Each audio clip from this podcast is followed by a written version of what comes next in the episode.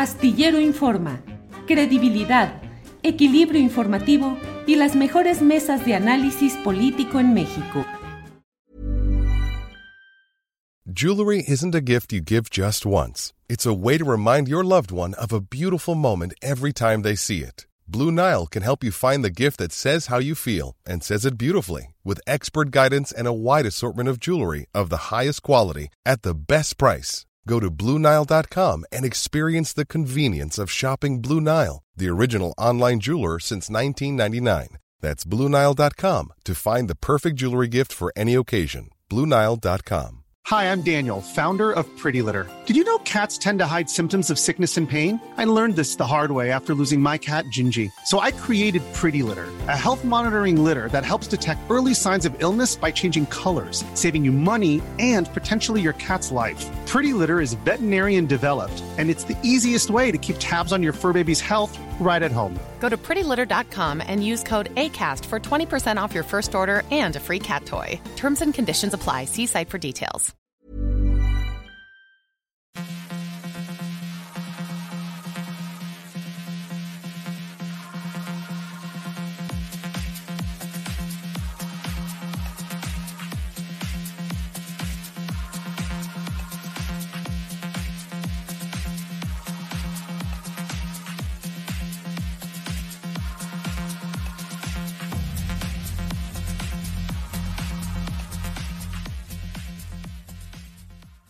La una de la tarde, la una de la tarde en punto y ya estamos aquí en Astillero Informa. Gracias por acompañarnos. Tenemos un programa muy completo en este jueves 26 de marzo de 2022. Gracias por estar en contacto en este esfuerzo de información, análisis y debate. Vamos a tener temas muy interesantes. Vamos a hablar del cambio climático, vamos a hablar de litigios relacionados eh, con el temblor del 19 de septiembre y la pelea con grandes despachos de abogados contra el interés de familias y de deudos. Vamos a hablar también en esta ocasión acerca de qué pasa en TikTok, que es una, pues es una plataforma que aparentemente es muy alegre, muy movida, muy eh, con temas ligeros, pero ¿qué sucede cuando ahí mismo se hacen algún tipo de denuncias de corte social? Hay enojo de los usuarios, hay amenazas. Vamos a hablar con Fabiola Álvarez, creadora digital y periodista sobre este tipo de hechos y tendremos nuestra mesa de seguridad con Guadalupe Correa, eh, Ricardo Ravelo y Jorge Torres que nos acompaña en esta ocasión. Así es que vamos a tener todo esto en este programa del jueves 26 de mayo de 2022. Hay mucha información y muchas cosas relevantes, pero mire, para empezar, vamos de inmediato con un tema que me parece de primera importancia. Voy a hablar en unos segundos con el doctor Octavio Aburto. Él es biólogo marino, profesor e investigador del Instituto de Oceanografía Scripps de la Universidad de California en San Diego, Estados Unidos. Ha realizado fotografía científica desde hace 30 años.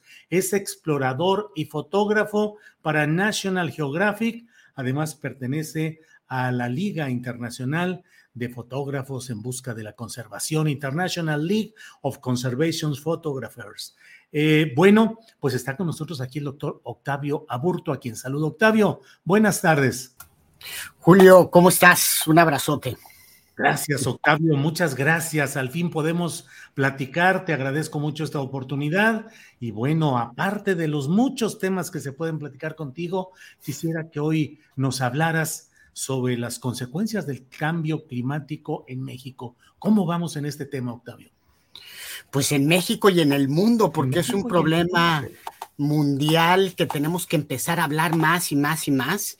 Y mira, me gustaría poniendo esta generalidad que todos tenemos que empezar a conocer. En el humano, el ser humano, eh, cada año estamos mandando, poniendo 51 mil gigatoneladas de carbono en la atmósfera, 51 mil millones de toneladas en la atmósfera de CO2 que vienen de distintos sectores, ahorita platicamos de eso, eh, pero eh, esas 51 mil eh, millones de toneladas se, se, van acumulando, ¿no? Porque no es nada más este año, si no fuera el año pasado, y así nos hemos venido 300 años, eh, pues sí, 300 años desde la eh, revolución industrial poniendo CO2 más y más en la atmósfera. 30% de lo que emitimos cada año, pues nuestros amigos, las plantas, los árboles y el océano, nos ayudan a, mitigar. Bueno, 30% lo mitigan eh, las plantas, los bosques terrestres.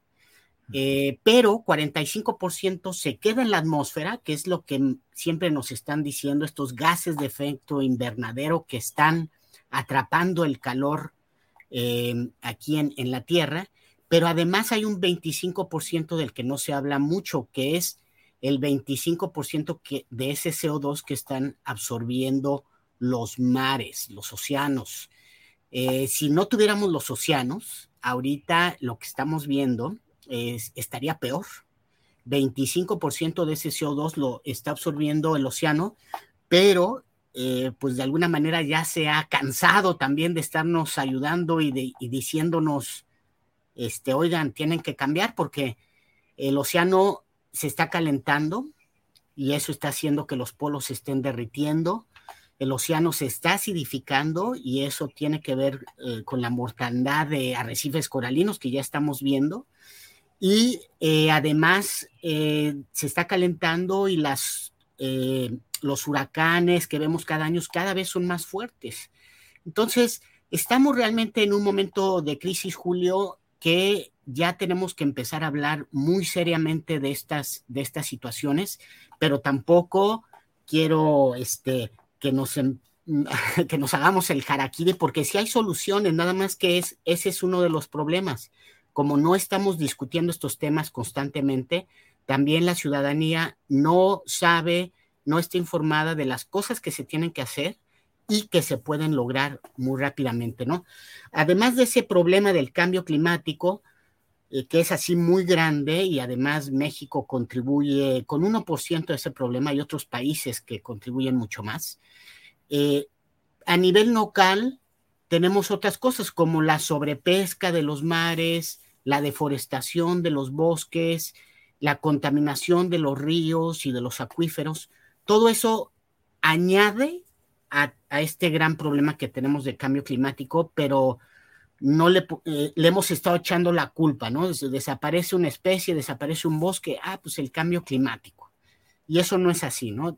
Hay cosas que tenemos que cambiar radicalmente y obviamente tenemos que hablar de el cambio climático porque aunque mañana mismo dejáramos de emitir todas estas toneladas que te acabo de mencionar, este, este proceso en el que ya va la, el planeta, eh, si mañana dejáramos de emitir, eh, tendrían que pasar como unos 200 años como mínimo para que volviera a lo que estaba hace 300 años.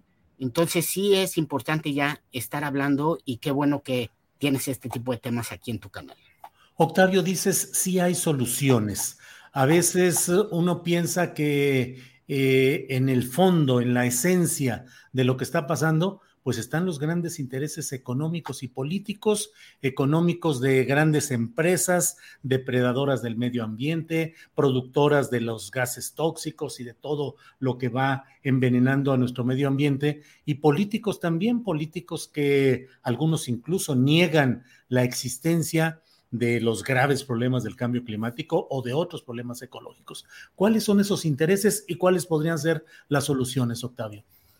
Sí, pues casi siempre nos hablan de que las soluciones están en nuestro comportamiento individual, que cada uno de nosotros, de los 7 mil millones de personas que, que, vivimos en este planeta, tenemos un cachito de responsabilidad, cuando no es así, ¿no? Este, a ver, comencemos con uno de los sectores que es muy importante para el cambio climático, que es el energético. Eh, obviamente tenemos muchas fuentes de energía, eh, los combustibles fósiles, el petróleo, tenemos el sol, tenemos el viento, tenemos las, el agua, eh, la energía nuclear, que además es importantísimo que ya estemos invirtiendo en, energía nuclear.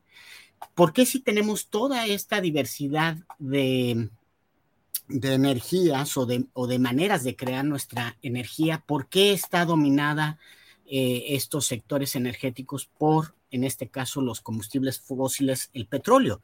Pues son, ese es uno de los grandes intereses que no solamente no ha parado y quiere seguir eh, que, que, el consumo, la, la generación de energía sea a través de esa fuente, sino que además eh, ya está muy claro que incluso hacen campaña, hacen lobbying, hacen eh, este, pues, eh, corrupción. Mira los ejemplos de corrupción que estamos hablando ¿no? en el sector energético. Hacen corrupción para que, es, para que sigan monopolizando esto y no haya un balance, ¿no? quiero ser muy claro, no, no es que haya una, un sector energético que no contamina o que va a ser la, panacea para ayudar con todo esto. No, no es así. Realmente el ideal que debemos de buscar es que en cualquier tema que estemos hablando lleguemos a, un balance. Entonces, en el momento que, por ejemplo, estemos usando 15% del petróleo, 15% del sol o 30% del sol, 30% eh, del, eh, del viento y de la energía nuclear, etcétera, etcétera, hasta llegar al 100%, pues eso será lo mejor, pero ahorita está completamente dominado por este sector. Eh, y otro ejemplo, te diría que ese sí podemos hacer muy rápidamente cambios, pero ahí vemos también la parte monopólica de estos temas y, de cómo nos empujan a que tengamos que ir por esa vía. Eh, tú sabías, o tal vez tu auditorio no, no sabía, pero la comida, a través de la comida podríamos eh, eh, reducir hasta un 60, un 70% del problema que tenemos de cambio climático. Un ejemplo es el consumo de carne roja. El consumo de carne roja para tener vacas, para tener carne, para tener leche se necesita muchos espacios, han deforestado eh, muchísimos lugares esa, esa, ese sector. Además, para alimentar a esas vacas se necesita también mucha área, también ha deforestado muchísimo. Y em, las vacas y, otros animales que además ya dominan el planeta, pues sus eruptos y sus heces eh, fecales eh, también generan otros gases como el metano, que es parte de la contribución de todo este problema. Si redujéramos el consumo de carne roja, todos, una vez por semana, pudiéramos reducir casi en 30% el problema de eh, el cambio climático. Eso lo podemos hacer, lo puedes hacer tú, lo puedo hacer yo, pero además tenemos que tener políticas públicas para que no se siga extendiendo este sector, porque es un sector que domina tanto en la leche que consumimos, en la carne que consumimos, en los restaurantes que, que ofertan todo este, em, pues esta carne, ¿no? Entonces. Octavio, eh, pero entonces, ¿qué? ¿Consumir solamente otro tipo de carne blanca o de, en realidad, no consumir carne? Eh, podrías, eh, lo que dice la ciencia es que teniendo una, por ejemplo, una alimentación mediterránea que tiene un poco de pollo, tiene un poco de peces, una vez por semana carne roja, es decir, otra vez llegar a un balance, eh, nos puede ayudar muchísimo, pero hay en, en, todo, en mucho de lo que vemos hay monopolios.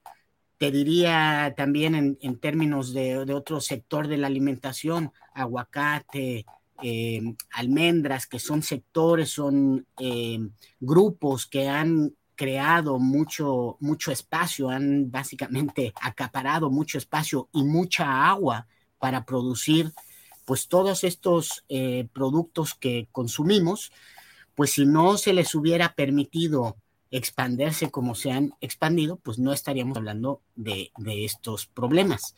Otra vez son, vemos una disparidad Em, en, en, diferentes sectores, que es lo que nos lleva a los problemas eh, que tenemos. Individualmente podemos hacer avances, pero si no empezamos a reducir esos problemas que ya sabemos, esos sectores que ya sabemos que están generando eh, 30, 40, 60% de los problemas, no vamos a, realmente salir de esto. Y ahorita te comento ejemplos también em, que tienen que ver con el mar. Sí, sí, adelante. Eh, Octavio Aburto nos ha proporcionado muchas fotografías y videos que por desgracia, por razones de derecho de autor, no podemos compartir, pero hay mucha información. Sí, es, algunas, eh, algunas he visto que están pasando algunas fotografías, pero sé que hay mucho más material que pudimos haber pasado, pero tiene ese problema de derechos de autor. Adelante, Octavio, con, con la parte que nos comentas, por favor. Pues mira, es, uno de los, eh, este tema del cambio climático eh, se ha individualizado, como se han individualizado muchos problemas, eh, pero también las soluciones van a venir por más cooperación, cooperación entre, la, entre las personas, entre las comunidades y obviamente empujando a gobiernos y al sector empresarial a que hagan cambios radicales.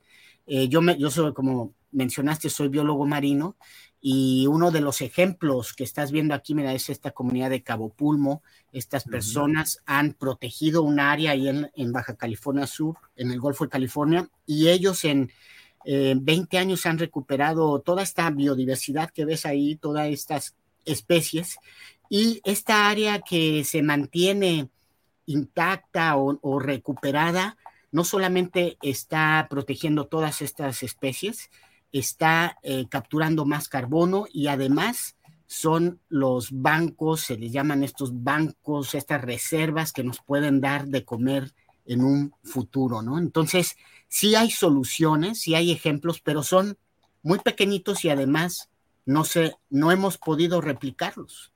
Eh, es importante que cada vez estemos hablando más de estos ejemplos, que sí es posible para evitar esto que estás viendo aquí, este es el, ejemplo contrario, ¿no? Un, desarrollador de casas que en un fin de semana pues acaba con un bosque de manglar, que eh, son este bosque que si quieres después podemos tener otra plática sobre los manglares, eh, bosques que nos ayudan a reducir el cambio climático de una manera muy, muy importante y se destruyen en fines de semana. O sea, esa compañía constructora en dos días acabó con este bosque. Ahora, Octavio, en México yo veo, recibo con mucha constancia reportes de verdad, muchos de lugares donde hay agresiones constantes al medio ambiente, humedales que no se respetan, cenotes en riesgo, eh, aguas marítimas contaminadas, em, de todo. ¿Qué estamos ¿En México estamos en una crisis ambiental fuerte? En todo el mundo, Julio. estamos en todo el mundo y en México no es la excepción. Y hay, hay casos de éxito y hay casos muy trágicos.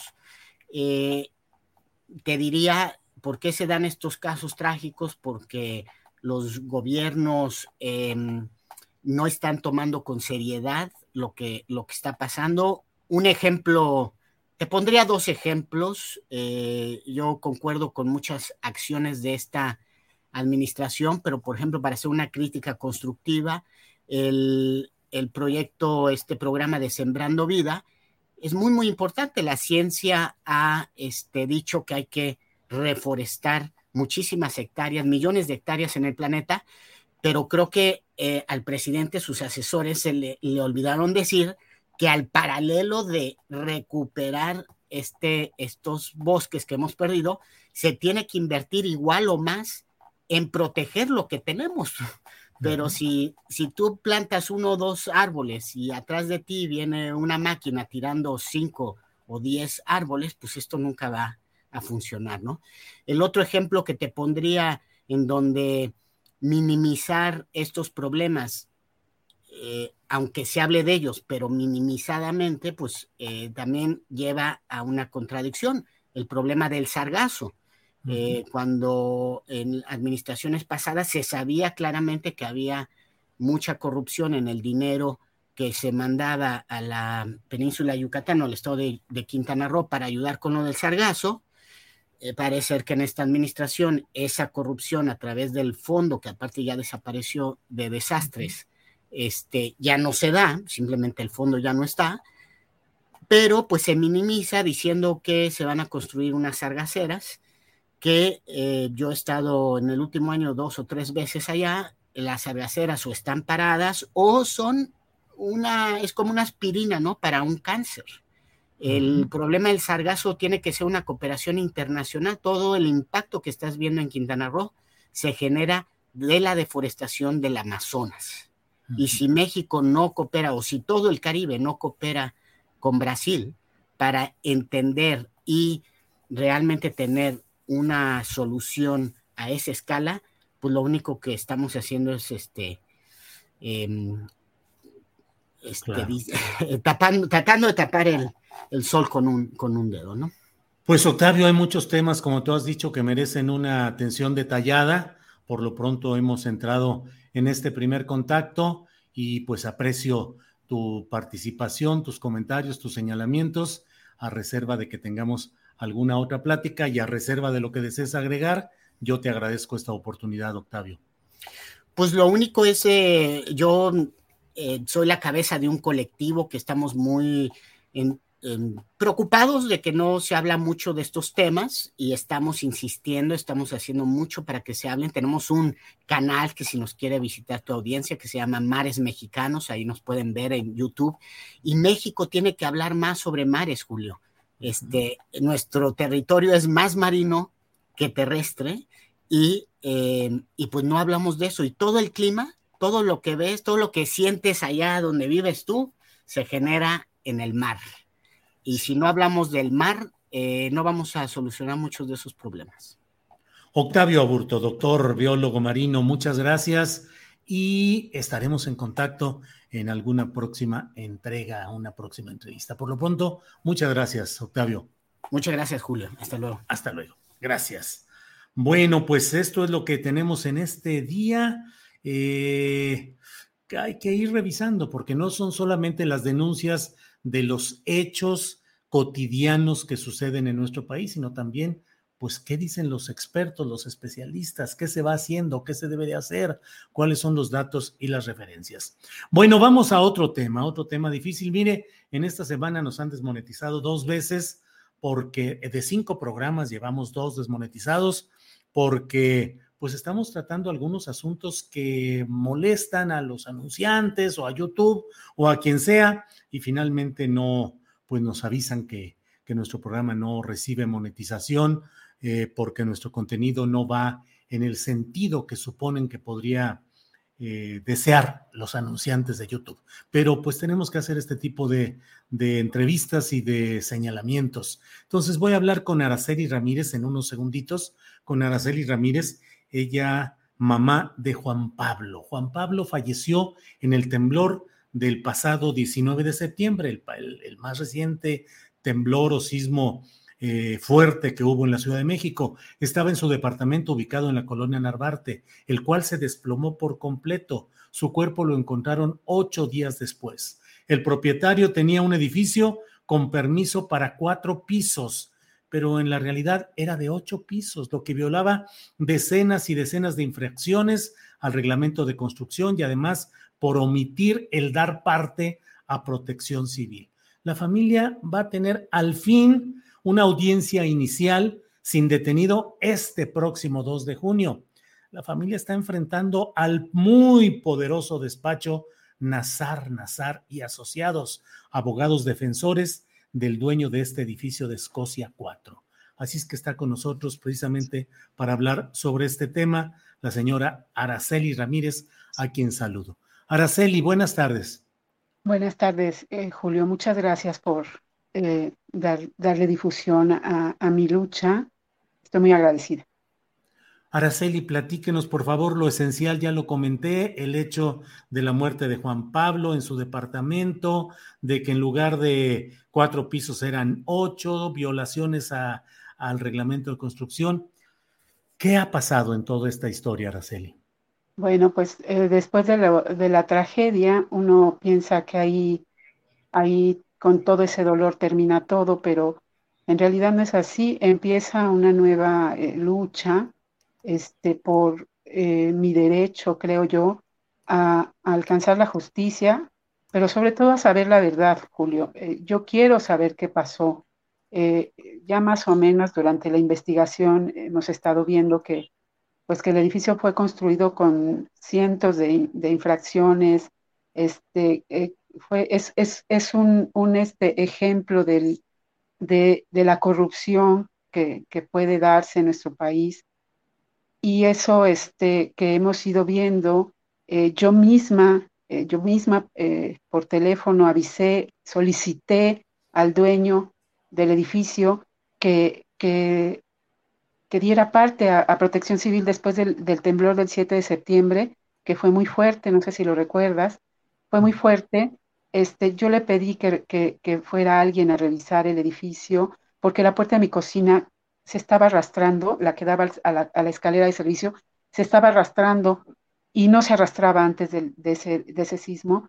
el dueño me dijo, sí, ya, ya están, este, ya solicitamos la, la, visita, incluso vamos a ir nosotros, los vamos a acompañar. Entonces, nunca se dio. Este, ahora se eh, eh, ha, ha, informado en dos ocasiones Protección Civil que nunca fue este, informado de que pudiera visitar ese edificio. Eh, o sea, el dueño me, me, engañó y, este, y el resultado es este.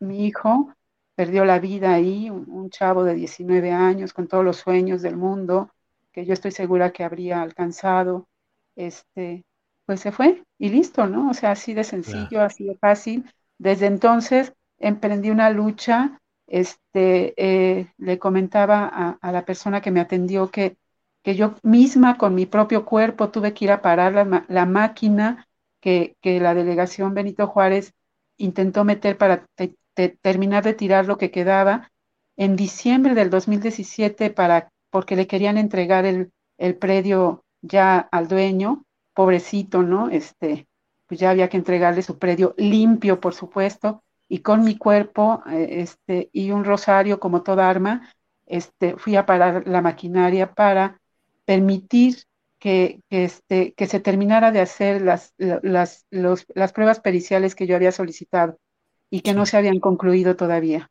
De ahí se viene todo, Julio, se viene todo. He tenido, he sido revictimizada en cada oficina de gobierno que me presento, este, pero fundamentalmente por quienes creo yo que, deberían estar para protegerme, que es la, Comisión de Atención a Víctimas de la Ciudad de México, que nunca este, eh, hicieron nada por mí, por el contrario, y que, y que incluso aun cuando la Comisión de Derechos Humanos, la, comisionada, les ha pedido por escrito eh, que, me que hagan el registro de, mi persona y de mi hija como víctimas eh, de violación a derechos humanos, porque ya tengo el registro de víctima, pero el registro de víctima de violación a derechos humanos me lo está negando, a pesar de, la, de que la Comisión de Derechos Humanos ya se lo solicitó como lo marca la ley.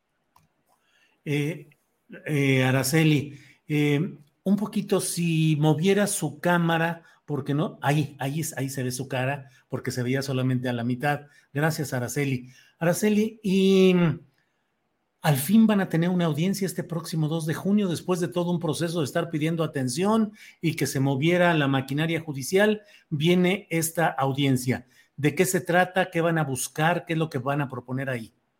Cuatro años y medio ha llevado este, la investigación después de mucho batallar este, en la fiscalía para que se lleve a cabo la investigación. Ahora vamos a tener la próxima semana la, la, audiencia inicial.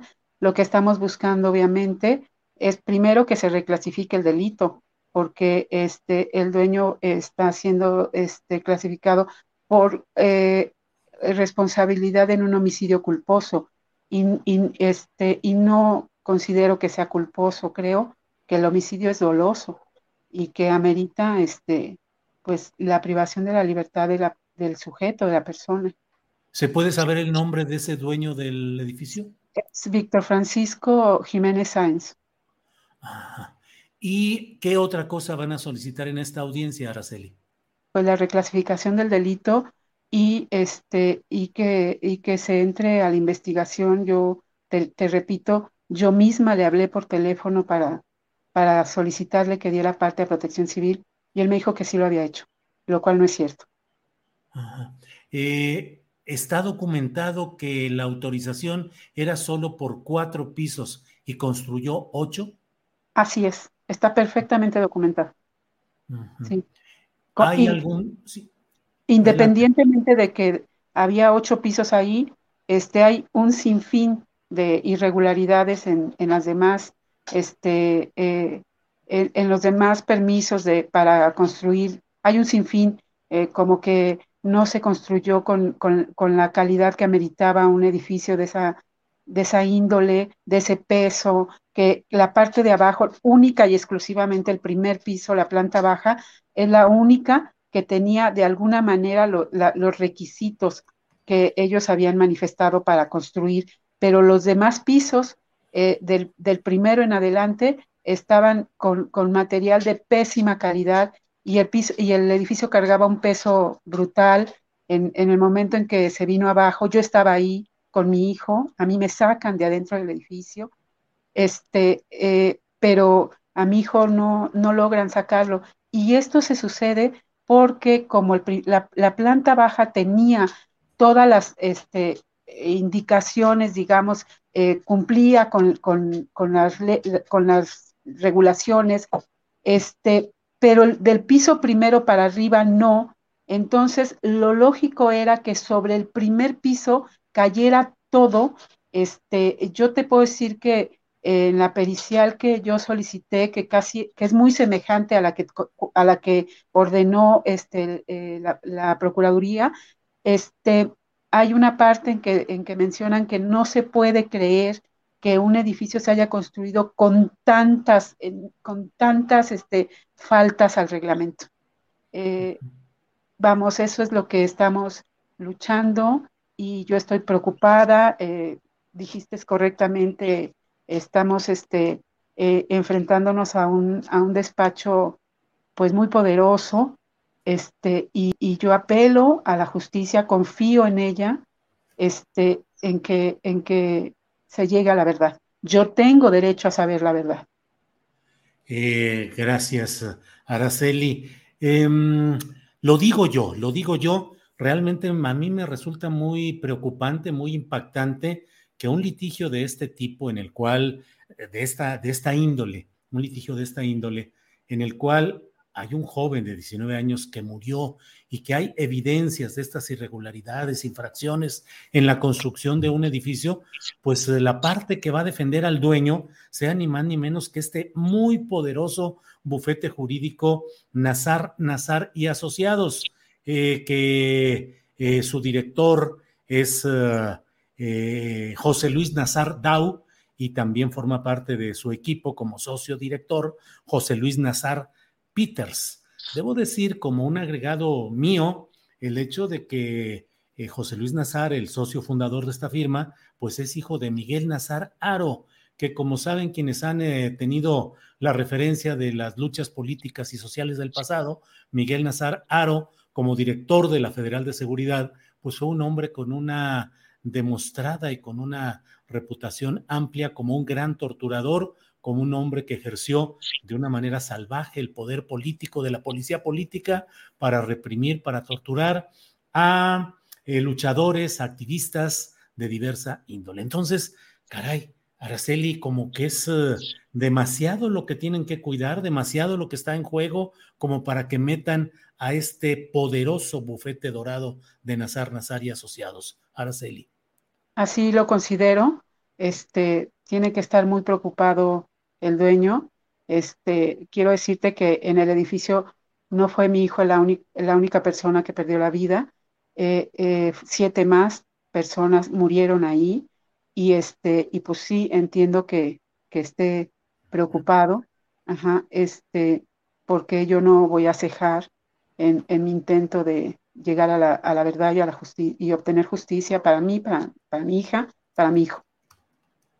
Bien, Araceli. Eh, ¿A qué hora y en qué juzgado o en qué lugar va a ser la audiencia del próximo? La, la audiencia es, es, la carpeta 745 del diagonal 22.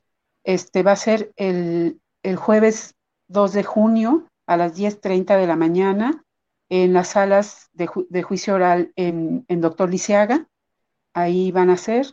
Este, yo le pido al Poder Judicial que esté atento de mi, de mi, de mi caso, que esté atento de, de, mi derecho a la justicia. Estoy segura que me asiste, que tengo la razón y, y pido que la, que la autoridad eh, sea, este, sea justa. No, no estoy pidiendo que, que me ayuden, quiero que sean justos. Creo que tengo derecho a la justicia y estoy muy preocupada por el despacho que, representa al dueño y, muy confiada, confiada porque aunque me he tardado, la autoridad finalmente ha, cumplido y, entonces también yo pido que, que, que la, señora juez o el señor juez sean este, sensibles a la lucha que yo he librado casi cinco años sola, completamente sola. Araceli, eh, una última pregunta, agradeciendo la posibilidad de asomarnos a este caso. Eh, eh, ¿La acusación o la imputación va solo contra el dueño del inmueble o también contra autoridades o funcionarios o servidores públicos? No, de momento es solo contra el dueño del inmueble, aunque la investigación de la Comisión de Derechos Humanos sí va, ya está agotada, eh, está por realizarse una recomendación sí va contra el dueño, contra la PGJ, contra Sedubi y contra la alcaldía Benito Juárez. Este, todas por las omisiones que han cometido, que son, bueno, pues a, los ojos de todos, está, está a la vista de todos. Yo invito a cualquier persona que quiera hacer una remodelación en su casa y si en, en un día no le cae ahí el inspector, sí. este, pues ya tuvo suerte pero aquí había un edificio de ocho pisos a la vista de todo el mundo, en pleno Gabriel Mancera y Escocia, y nadie lo vio.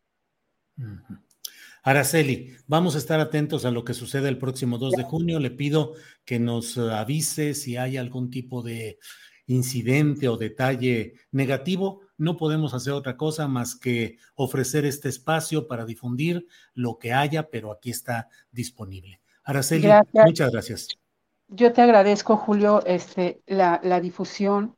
Es para mí muy importante, sé que va a permear. Agradezco también a, a quien lo ha llevado a la tribuna del Senado, a este Emilio Álvarez y Casa, que también ha sido muy, solo, muy solidario.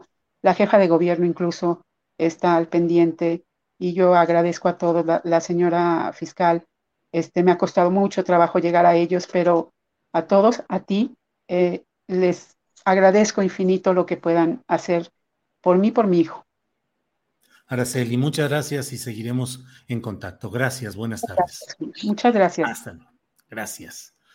Bueno, pues esto es lo que sucede en estos temas que son el pan nuestro de cada día, la verdad.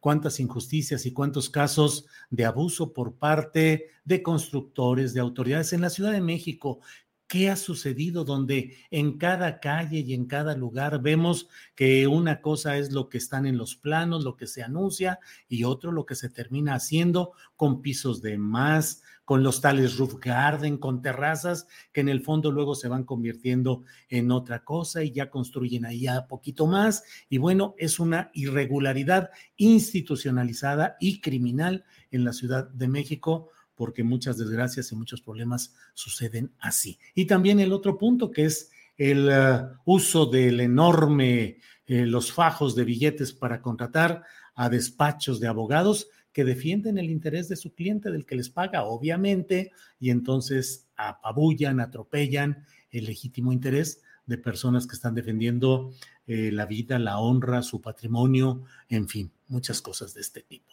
Bueno, precisamente para hablar de un tema así, voy a incursionar en un terreno en el cual la verdad poco me asomo, que es el de TikTok.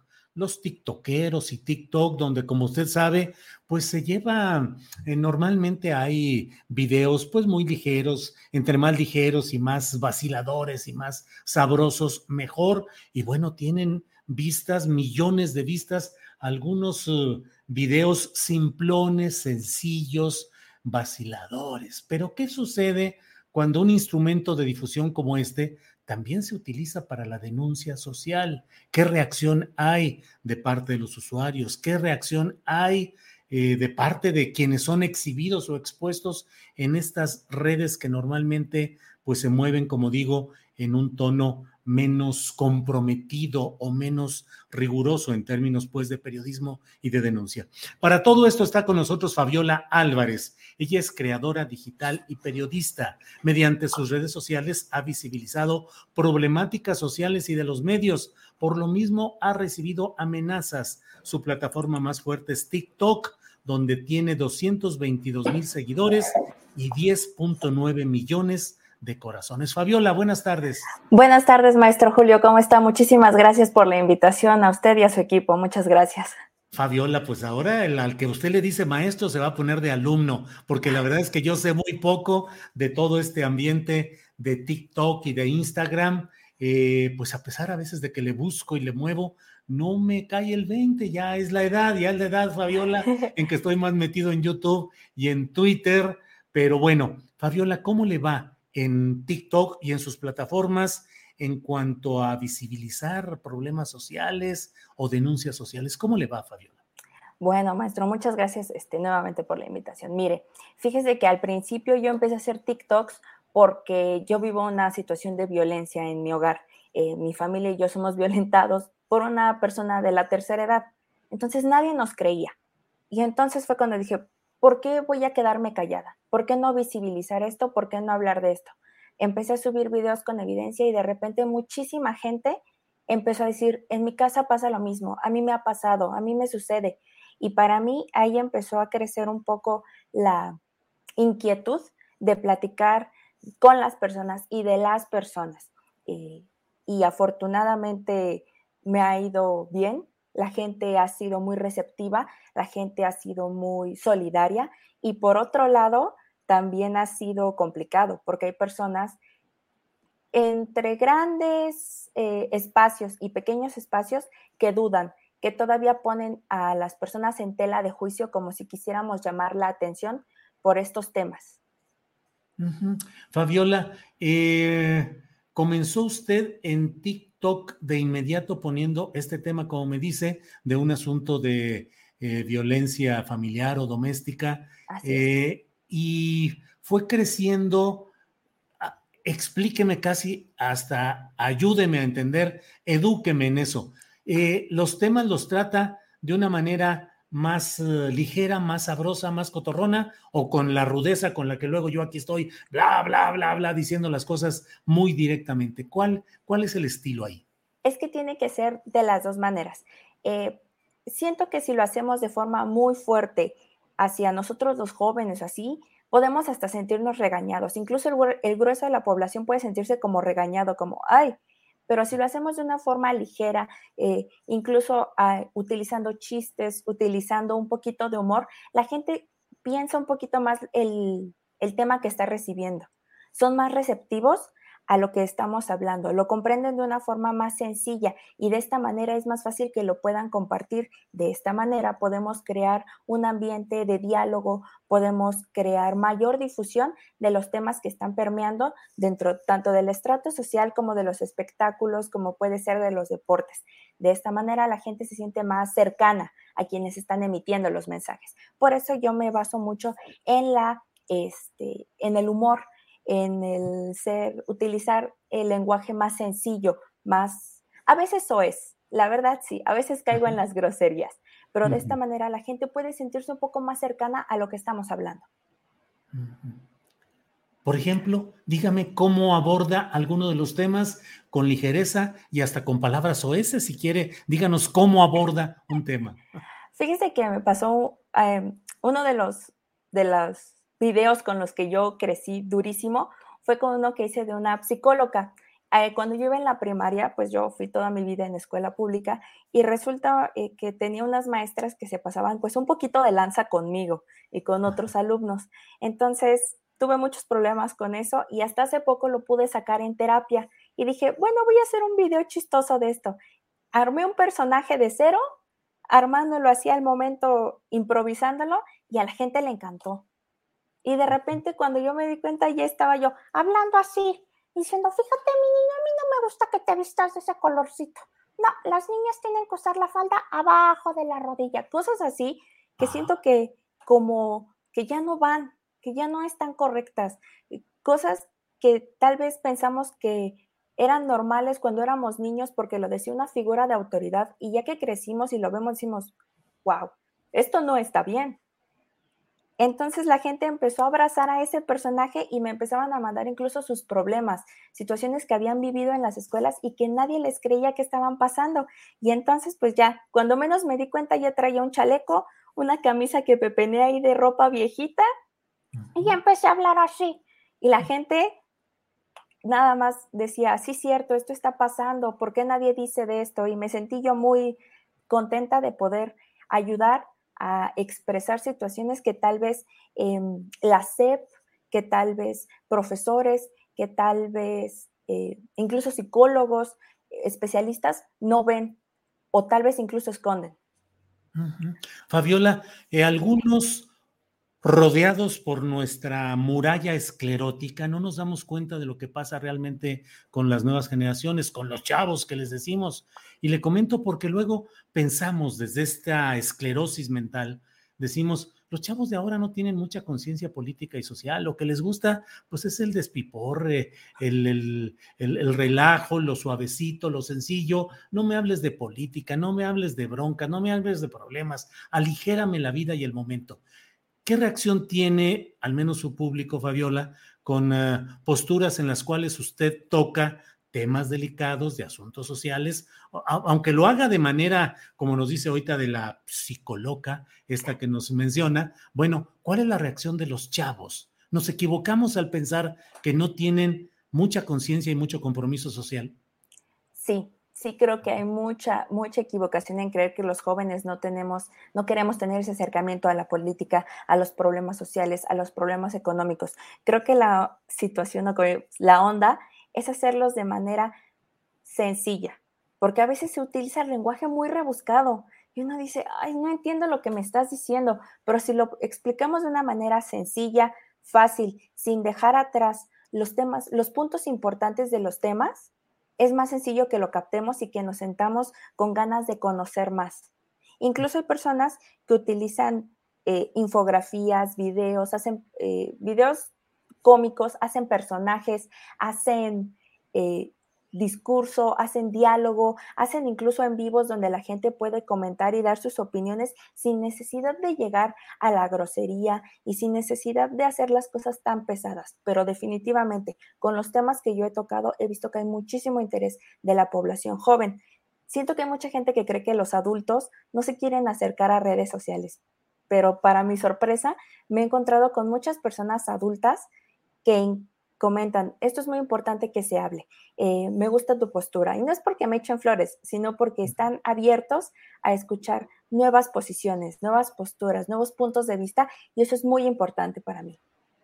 Voy a tomar muy en cuenta eh, lo que me dice y voy a tratar de hacer algún personaje ahí que salga en TikTok y que yo diga, aquí soy el viejito periodista que les voy a reclamar y a alguna cosa así. Va a ver que voy a hacer algún experimento en TikTok aprovechando todo lo que me dice Fabiola, pero esta es la parte digamos, luminosa de lo que estamos hablando, pero la otra parte oscura son las reacciones de los poderes tocados o molestados con los TikToks, las amenazas. ¿Cómo le ha ido con esto? Uf, ha sido, lo he tenido que ver con el psicólogo. ¿De veras? Sí, ha sido, sí, es muy fuerte. La verdad es que es un tema que muy pocas personas han hablado. Eh, las personas se atreven a decir cosas en Internet que no dirían en persona. Y las amenazas, por ejemplo, que yo he recibido incluso de muerte a través de redes sociales han sido, sí, muy fuertes, sí, al punto que sí he llegado a hablarlo en, en terapia, porque sí afecta y sí es complicado. Las personas a veces no estamos preparadas para escuchar algo que vaya tal vez contrario a lo que queremos creer, a lo que queremos conocer. Y se nos hace muy fácil escribirle a alguien una sarta de cosas horribles, pero horribles. Entonces, es, es complicado, pero es parte del querer informar, del querer dar a conocer temas que otras personas no se atreverían a decir tal vez por ese mismo miedo o por comodidad, pero sí. pero sí, sí se pone complicado. Intenso. sí, intenso. Fabiola, y pues, sigue usted adelante, ¿qué va a hacer? ¿Qué, qué, qué innovaciones o qué ideas tiene? Eh, ¿Cómo hacer para enfrentar, para seguir informando y enfrentando este tipo de retos? La verdad, yo tomé en cuenta algo muy importante y es que los, si no permitimos que en la vida real la gente nos, nos ofenda y nos falta el respeto, ¿por qué lo vamos a permitir en redes sociales? Si las redes sociales son una extensión nuestra, son un espacio nuestro y podemos ponerle los filtros que queramos para protegernos. No tenemos por qué tolerar faltas de respeto, groserías, amenazas. Para mí es muy importante eso. Con respecto a qué se viene, para mí, seguir informando, porque creo que es muy importante para todos en general estar informados, escuchar diversas posturas, escuchar diversas posturas, pero desde diferentes aristas. Hay gente que lo hace muy serio, pero hay gente que lo hace con mucha, muy relajado, muy tranquilo, para que la gente se la pase bien al mismo tiempo en que está informado, al mismo tiempo en que está escuchando noticias, en que está escuchando problemas que nos están aconteciendo en México, en el mundo, en todos lados. Entonces, para mí, pues sería seguir informando, seguir educándome porque para hablar incluso uno tiene que estarse educando, estarse empapando de todo lo que esté pasando para poder ofrecerle a la gente mejor contenido y contenido de calidad sobre todo, contenido que no sea como de, ay, ya vi este video, le doy para arriba, no, contenido que digamos, esto es importante, hay que compartirlo, hay que conversarlo. Entonces, esa sería mi meta principal, que la gente siga interactuando conmigo, escuchando historias, contar historias e informarnos más desde un punto relajado, tranquilo y pasándola bien. Bueno, Fabiola, que conste que un día de estos voy a hacer un TikTok y le voy a pedir consejos, ¿eh? Claro. Le voy a decir, a ver, ¿cómo lo ve? ¿Qué, qué dice? ¿Qué hago? Eh, y bueno, la verdad le agradezco mucho, Fabiola, el que nos haya permitido asomarnos a esta franja tan importante, tan creciente, tan valiosa de esta comunicación mediante nuevas plataformas que tienen sus reglas y que tienen sus eh, eh, un sentido distinto a lo que hacemos pues en otros medios. Fíjese lo que son las cosas. Yo en cierto momento cuando llegué a escuchar la música de los Beatles en sinfónica, dice, dije, ahí está ya la ancianidad. O sea, aquellos, eh, los rupturistas del pasado, ya convertidos en música clásica. Y ahora yo me muevo en YouTube, y en Facebook, que en el fondo están quedando pues ya medio clásicos ante la irrupción de nuevas tecnologías, Fabiola. no se crea, maestro, ¿eh? no se crea. Va a ver que si usted entra a estas redes sociales nuevas, seguramente va a encontrar una manera de darnos el, el mensaje, la información clara que siempre nos ha dado. Disculpe, quiero hacer una pequeña irrupción. Quiero felicitarlo por sus 25 años como ah. columnista en la jornada. Se le ha leído en la escuela, me acuerdo mucho que usted lo leíamos, entonces pues una felicitación y le agradezco mucho que me haya dado este espacio tan importante. Al contrario, Fabiola, muchas gracias por su felicitación, por sus palabras y nada más díganos eh, las direcciones electrónicas en las que pueden seguir sus redes, por favor. Pues bueno, me pueden seguir en redes sociales como arroba soy soy, eh, soy PHABS y en TikTok, que es mi red social así que la más grande, como eh, Fabs PH, eh, PHABS. Esa es mi red social y ahí estaremos, pues, para lo que ustedes gusten, estoy abierta aquí. Fabiola, muchas gracias y Maestro, seguiremos. Le agradezco mucho. Gracias, muy buena tarde, hasta luego. Hasta luego. Bien, pues qué bueno que tuvimos la oportunidad de asomarnos a estas redes distintas, con otro lenguaje, con otro estilo, con otra visualización.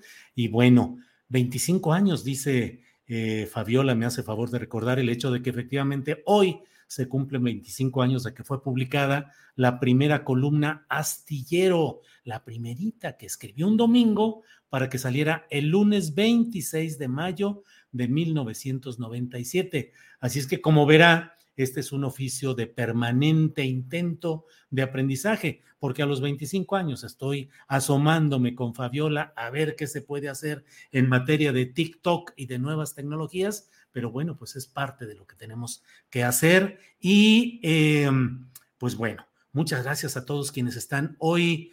Eh, Alex Gutiérrez dice, aún estás joven, Julio, otros 25 más. Claro que sí, 25 y más. Además, con esas nuevas historias de la medicina antienvejecimiento. A ver si un día de estos eh, platicamos con eh, un médico en México que está haciendo trabajos importantes sobre esta idea de cómo buscar que haya más años de vida, pero con calidad, no con una calidad deficiente, sino con una buena calidad.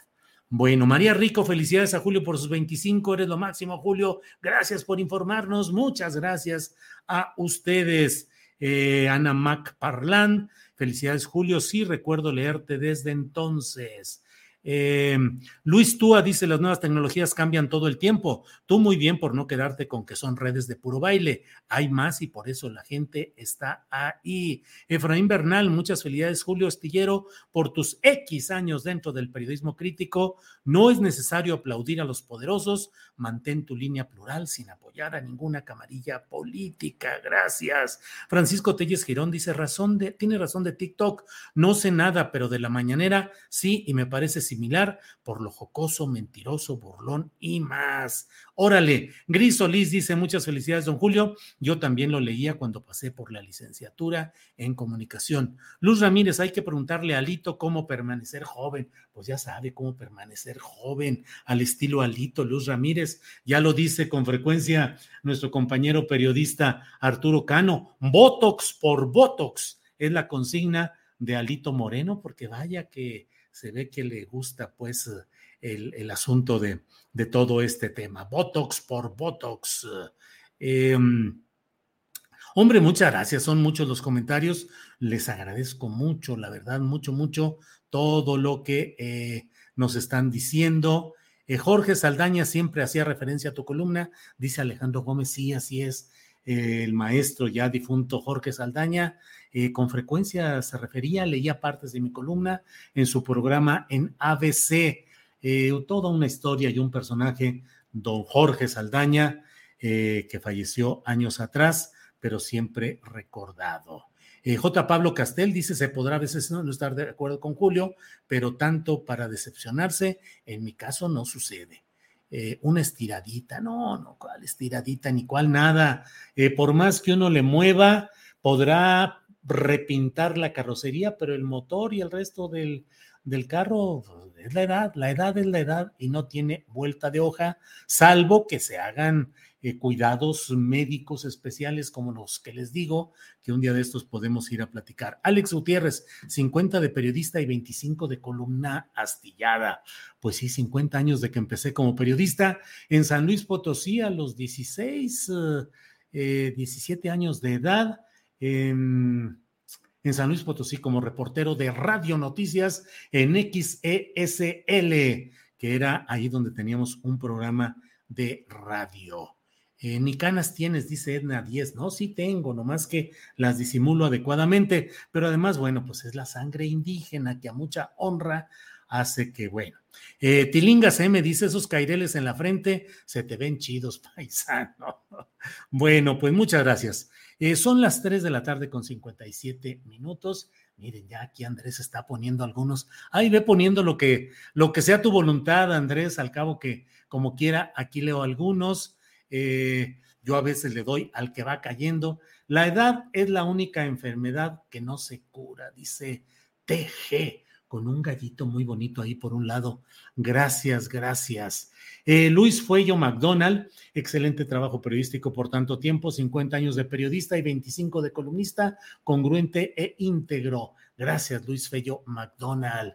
Janet Gómez, felicitaciones. La información siempre será real y reflexiva a través de las palabras y escritos astillados ya no pongas más, Andrés, porque me voy a poner aquí, me voy a chiviar, como luego dicen, o voy a empezar aquí a darle vuelta a mi rebozo de tantas eh, amables eh, comunicaciones y recados que envían a través de todo esto. Así es que, gracias. Amalia Leticia Méndez Lemos dice, la edad es mental, Julio. Pues no se crea, no se crea que sea mental. Pero bueno, eh, estamos aquí en este programa. Vamos a pasar en unos segunditos vamos a platicar.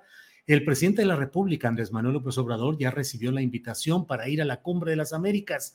Dijo hoy en la conferencia mañanera de prensa que mañana va a dar su respuesta. Por lo pronto, Estados Unidos dice que no van a ir, no están invitados ni Nicaragua ni Venezuela. Y respecto a Cuba, se dice que enviarían tal vez alguna invitación a una voz de Cuba, mas no a sus altos funcionarios, no al presidente, pero ya el presidente Miguel Díaz Canel dijo que Cuba no estará presente, aunque le mandaran invitación, no va a ir. Así es que, pues bueno, eh, de eso vamos a platicar un poquito y muchas más cosas con nuestros compañeros de la mesa de seguridad, que comenzaremos en un minutito, dos minutitos más.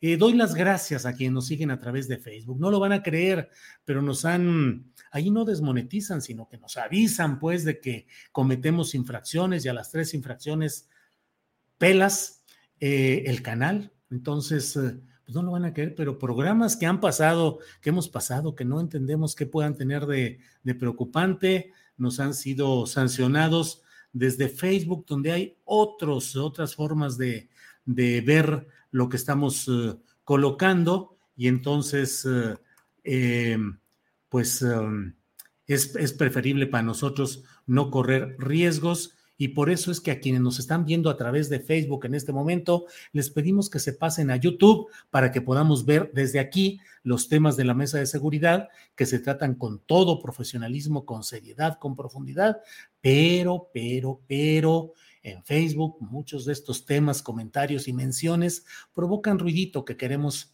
evitarnos porque puede, pueden quitarnos hasta el propio canal. Entonces, por favor, quienes nos ven en Facebook, por favor, pásense a YouTube y seguimos aquí en contacto. Gracias.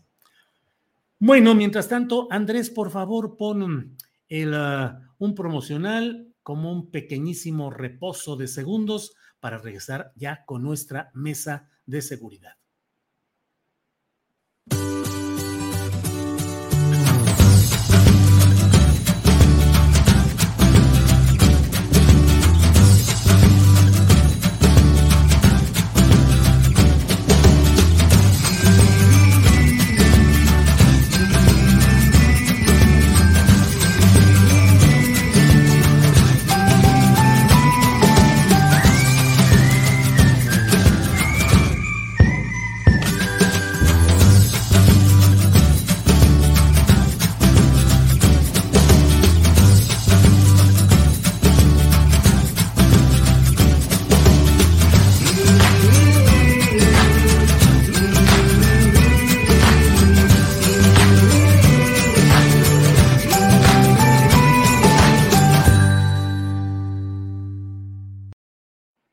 La una de la tarde con un minuto y ya estamos de vuelta aquí solo a través de YouTube. Hemos agradecido a quienes nos veían a través de Facebook en vivo y estamos solo en YouTube para iniciar nuestra mesa de seguridad.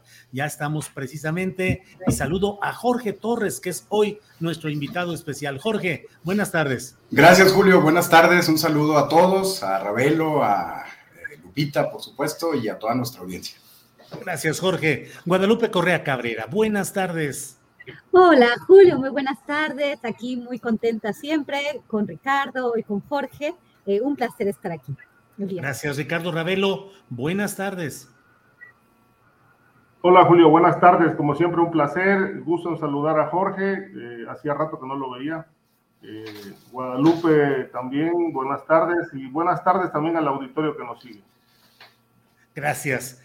Eh, antes de entrar en materia con los temas eh, más eh, concretos y precisos, déjenme decirles que hoy me enteré de que murió Ray Liotta, un actor muy famoso en muchas películas, pero sobre todo murió a los 67 años de edad en la República Dominicana. Según sus primeras, las primeras versiones, murió dormido o mientras dormía, de tal manera que, bueno, Ray Liotta que yo siempre lo recuerdo por aquella película Goodfellas, que se tradujo en, se, se tituló en español Buenos Muchachos o Uno de los Nuestros, eh, una gran película, obviamente, del director Martin Scorsese, y que era con Joe Pesci, Robert De Niro, con Paul Sorbino, y yo recuerdo mucho aquella escena en la que Joe Pesci eh, contaba un chiste, una anécdota, y Ray Liotta le decía, eh, que era muy funny, muy gracioso, muy chistoso,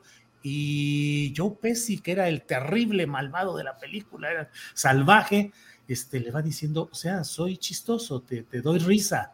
O sea, ¿qué exactamente qué dices? Y el otro empieza, no, bueno, lo que dices tú, o sea, lo que yo hago te da risa, yo soy chistoso y es una escena así de una enorme tensión porque parece que se va a desatar ahí la bronca y ya terminan con una carcajada, que es una carcajada que yo siempre recuerdo como una de las eh, fotografías o el recuerdo de ese momento de una gran película. Pero Guadalupe Correa Cabrera, ¿qué tanto ese tipo de películas? A veces hablamos de los narcos, de las series de Netflix y hablamos de las uh, series de Escobar pero toda esa saga, que yo debo confesar que son de mis películas favoritas, Casino, eh, Goodfellas, eh, todas esas películas de la mafia italiana y El Padrino, pero bueno, en concreto esta, por ejemplo, de Goodfellas, ¿qué tanto han ido construyendo esa benevolencia social hacia el mundo de los criminales, de los padrinos, de los mafiosos, Guadalupe?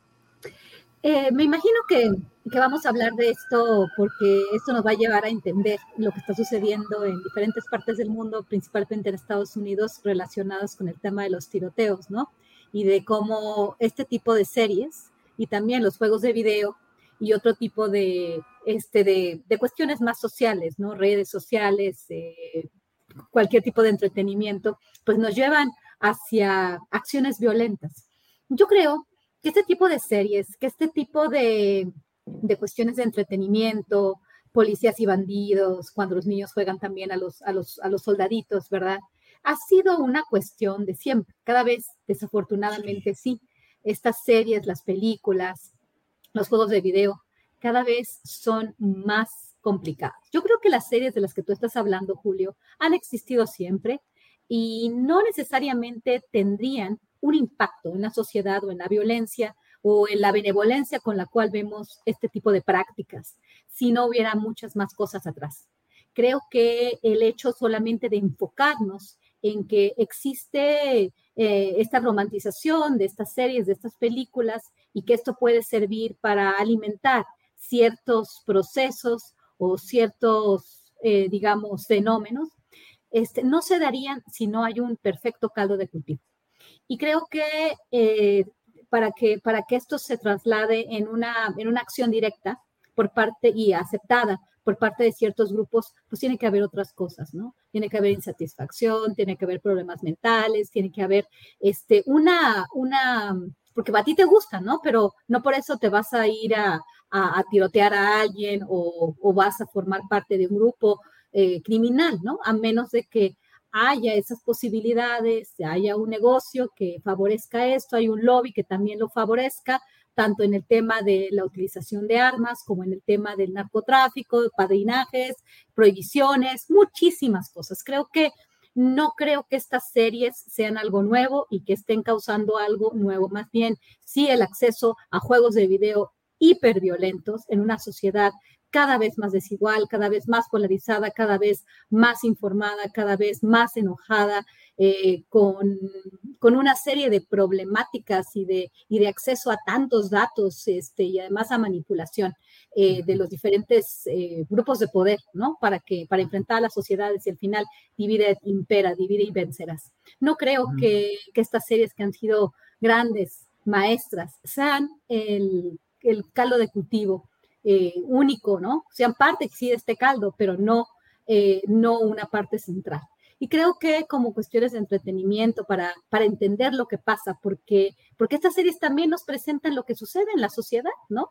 Padrinos, mafias, eh, criminales, tiroteos, ladrones, policías.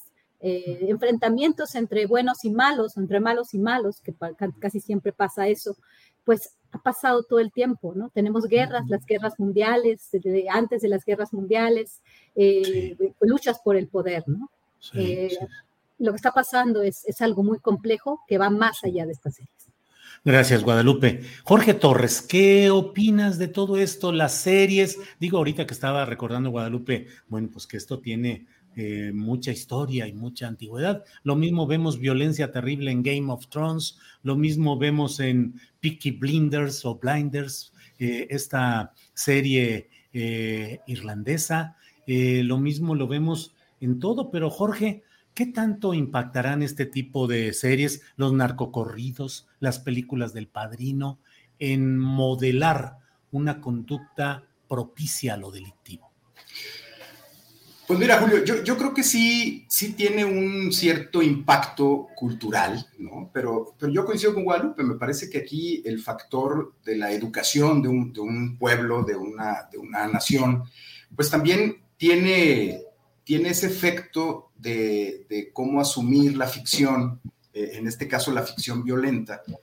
Eh, ha habido muchos debates a lo largo de los, de los últimos años de este, de este eh, siglo, del siglo XXI. Recuerdo cuando eh, salió la película Matrix, que no tiene que ver con la mafia, pero tiene que ver con acciones muy violentas y en donde ya empezaban los efectos especiales también a presentar una hiperviolencia.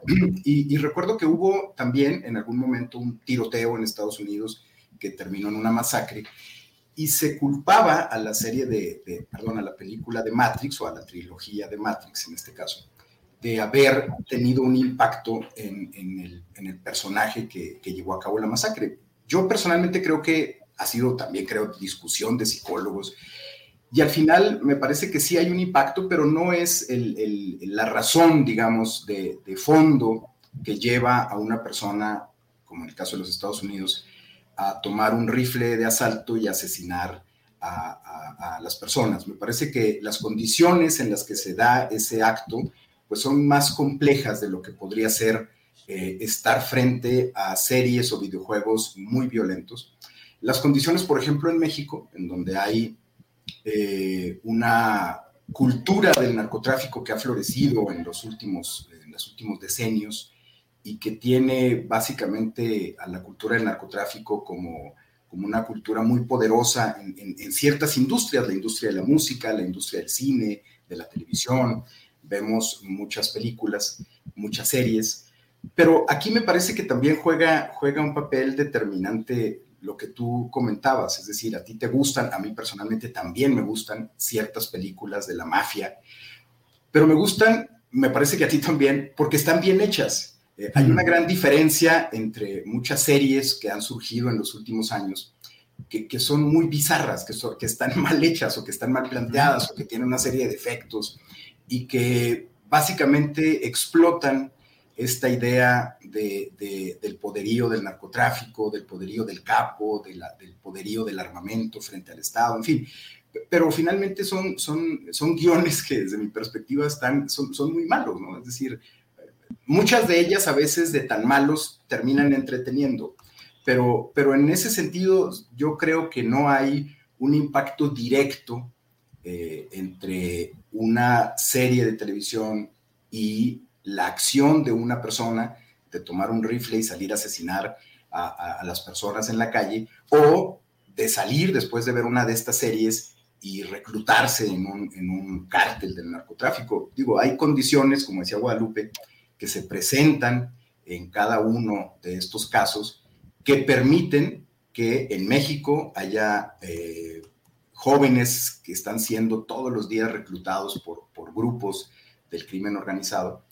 Y hay condiciones que en Estados Unidos generan que una persona, un muchacho de 18 años, afectado en muchas, eh, a partir de, de, lo que se sabe, pues tenía afecciones mentales, en fin, hay condiciones que permiten que este muchacho salga con un arma, con un acceso eh, que tuvo a esa, a esa arma y asesine a 19 niños en una primaria y a dos maestras.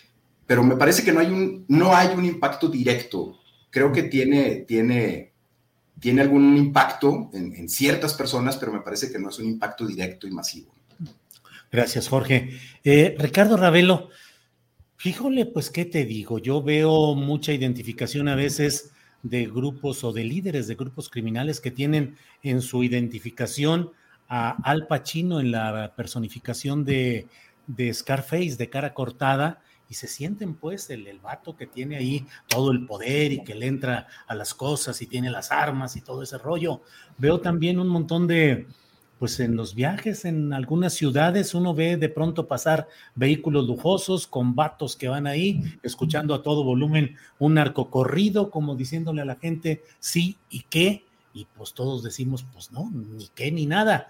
Eh, antes de, de, ahorita que estábamos platicando me asomé para ver cuántas vistas tiene una pieza musical de Gerardo Ortiz que se llama Damaso y que está dedicada pues a esta familia del, de Damaso López, que fue eh, subdirector de Puente Grande y cómplice en la huida del Chapo, y luego fue su subalterno directo, y luego le peleó, y en fin, eh, tiene 320 millones de vistas, 320 millones de vistas en YouTube.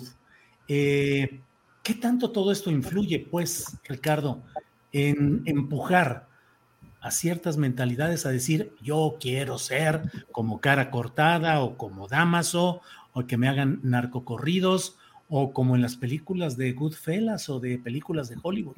¿Qué opinas, Ricardo?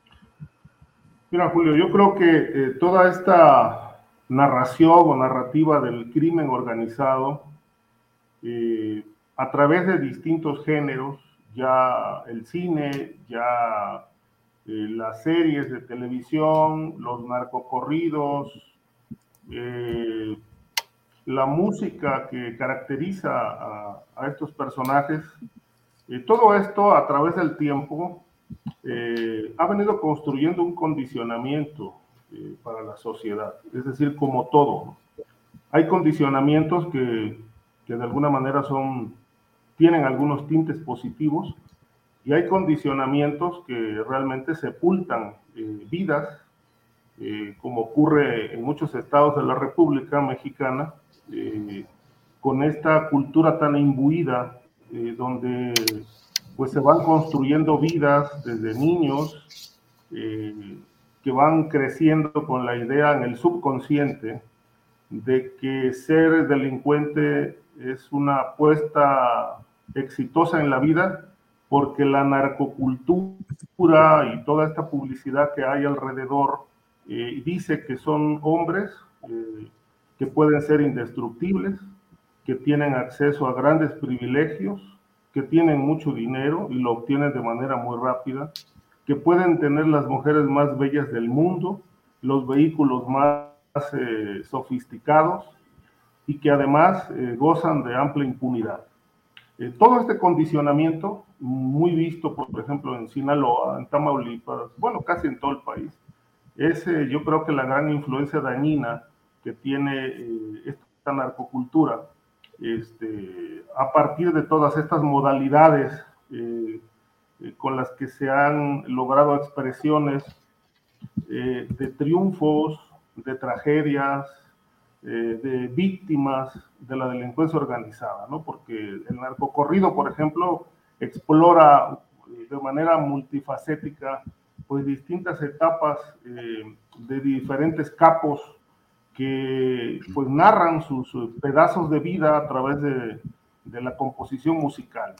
Esto hace poco, creo que fue en el sexenio pasado, se prohibió el narcocorrido, pero me parece que fue una medida muy, muy limitada eh, porque se prohíbe el, narcocorrido, pero no se puede prohibir la libertad de creación.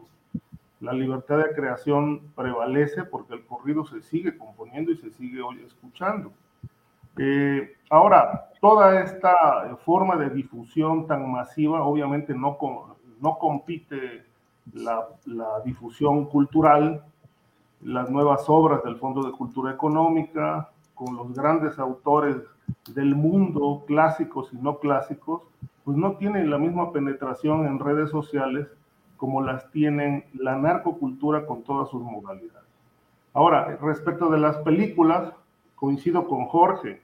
Hay películas extraordinarias, como las que ya mencionaste, eh, que dan cuenta de, una situación real. O sea, la mafia existe, las complicidades mafiosas con el poder existen, y esto se ha llevado al cine para mostrarle a la gente pues, eh, cómo ha operado la mafia a través del, del tiempo y qué relaciones se han tejido eh, históricamente con el poder. Me parece que El Padrino, con su carga de ficción eh, muy, muy bien protagonizada por este, eh, por este señor, me parece que Marlon Brando, el, el, el personaje de Vito Corleone queda más que pintado allí como una, una historia de cómo se ejerce el poder desde la mafia y cómo a nivel de las cúpulas mafiosas y de poder se ponen de acuerdo. Lo mismo las historias de los años 30 con el tráfico de alcohol, las historias del Capone. Pero en la vuelta del tiempo, esto, esto ha venido a, a, volverse muy comercial, tan comercial que me parece que las, las series, con algunas excepciones, este, más bien apuestan a una suerte de apología del crimen, a reforzar imágenes, a que de alguna manera se proyecten eh, versiones de, capos eh, emblemáticos de México y, y del extranjero que tuvieron una etapa gloriosa y que bueno, esto de alguna manera termina mimetizando a muchas generaciones porque se quieren parecer a ellos, ¿no? Y aquí hablamos de chicos despersonalizados eh, que no han encontrado, digamos, su verdadera personalidad y que buscan parecerse a los otros generando un verdadero conflicto de personalidad porque ni son ellos ni pueden ser el otro. De tal manera que allí se genera un gran vacío, una despersonalización que luego, bueno, esto trae demasiadas, demasiadas consecuencias en la conducta que pueden derivar en hechos como los que vimos en Texas recientemente, pero bueno, con ingredientes adicionales, que es el abandono, el bullying, eh, el desprecio, el desamor, etcétera, una serie de componentes que van, van, van construyendo odio en el interior de cada uno de estos jóvenes que finalmente terminan eh, de, en desenlaces lamentables como los ocurridos claro. en esta escuela primaria. Sí. Gracias, Ricardo. Justamente Guadalupe Correa, aquí, Ricardo, como si fuera el conductor, el hilo conductor, nos lleva de inmediato a lo que fueron sus palabras finales en esta alocución. Eh, lo de Estados Unidos, de lo que ha sucedido en esta población, eh, Ubalde, se dice población mexicoamericana por los apellidos y por la historia, es una población eh, con un enorme porcentaje de habitantes eh, de origen latino y específicamente mexicano.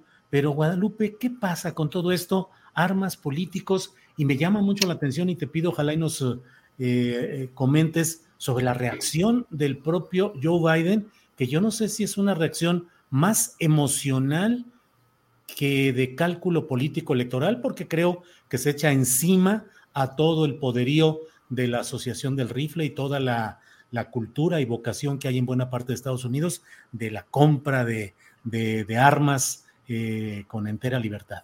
¿Cómo ves este tema, Guadalupe? Tu micrófono, Guadalupe, tu microfonito. Perfecto. Muchas gracias, Julio. Mira, es un tema, es un tema por demás complejo y que tampoco, o sea, hay, eh, todos hemos, hemos de alguna forma opinado con relación al tema de las armas en los Estados Unidos.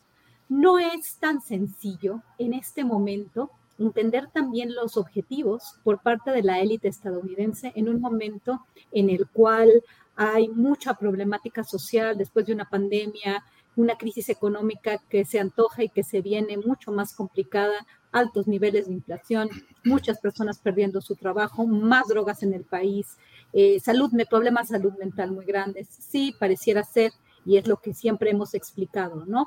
No ha habido una, eh, una posibilidad de que ni demócratas ni republicanos, en este momento pues se pone el ojo en el Partido Republicano, porque son los que han defendido más eh, la enmienda segunda a la Constitución de los Estados Unidos con relación al tema de la posesión de armas. Pero en realidad el lobby de las armas es un lobby poderosísimo, el lobby del complejo militar industrial estadounidense, parte de este lobby, y bueno, este, estos señores, ¿no? estas empresas ganan eh, por la cantidad de armas que venden, ya sea en guerras o ya sea al interior de los Estados Unidos. El presidente Donald Trump fue un, apoyo muy importante. Estos señores, el lobby de las armas da dinero a demócratas y a republicanos, también a demócratas, por eso mismo ha sido tan difícil establecer restricciones a la posesión, a la compra-venta de armas en los Estados Unidos.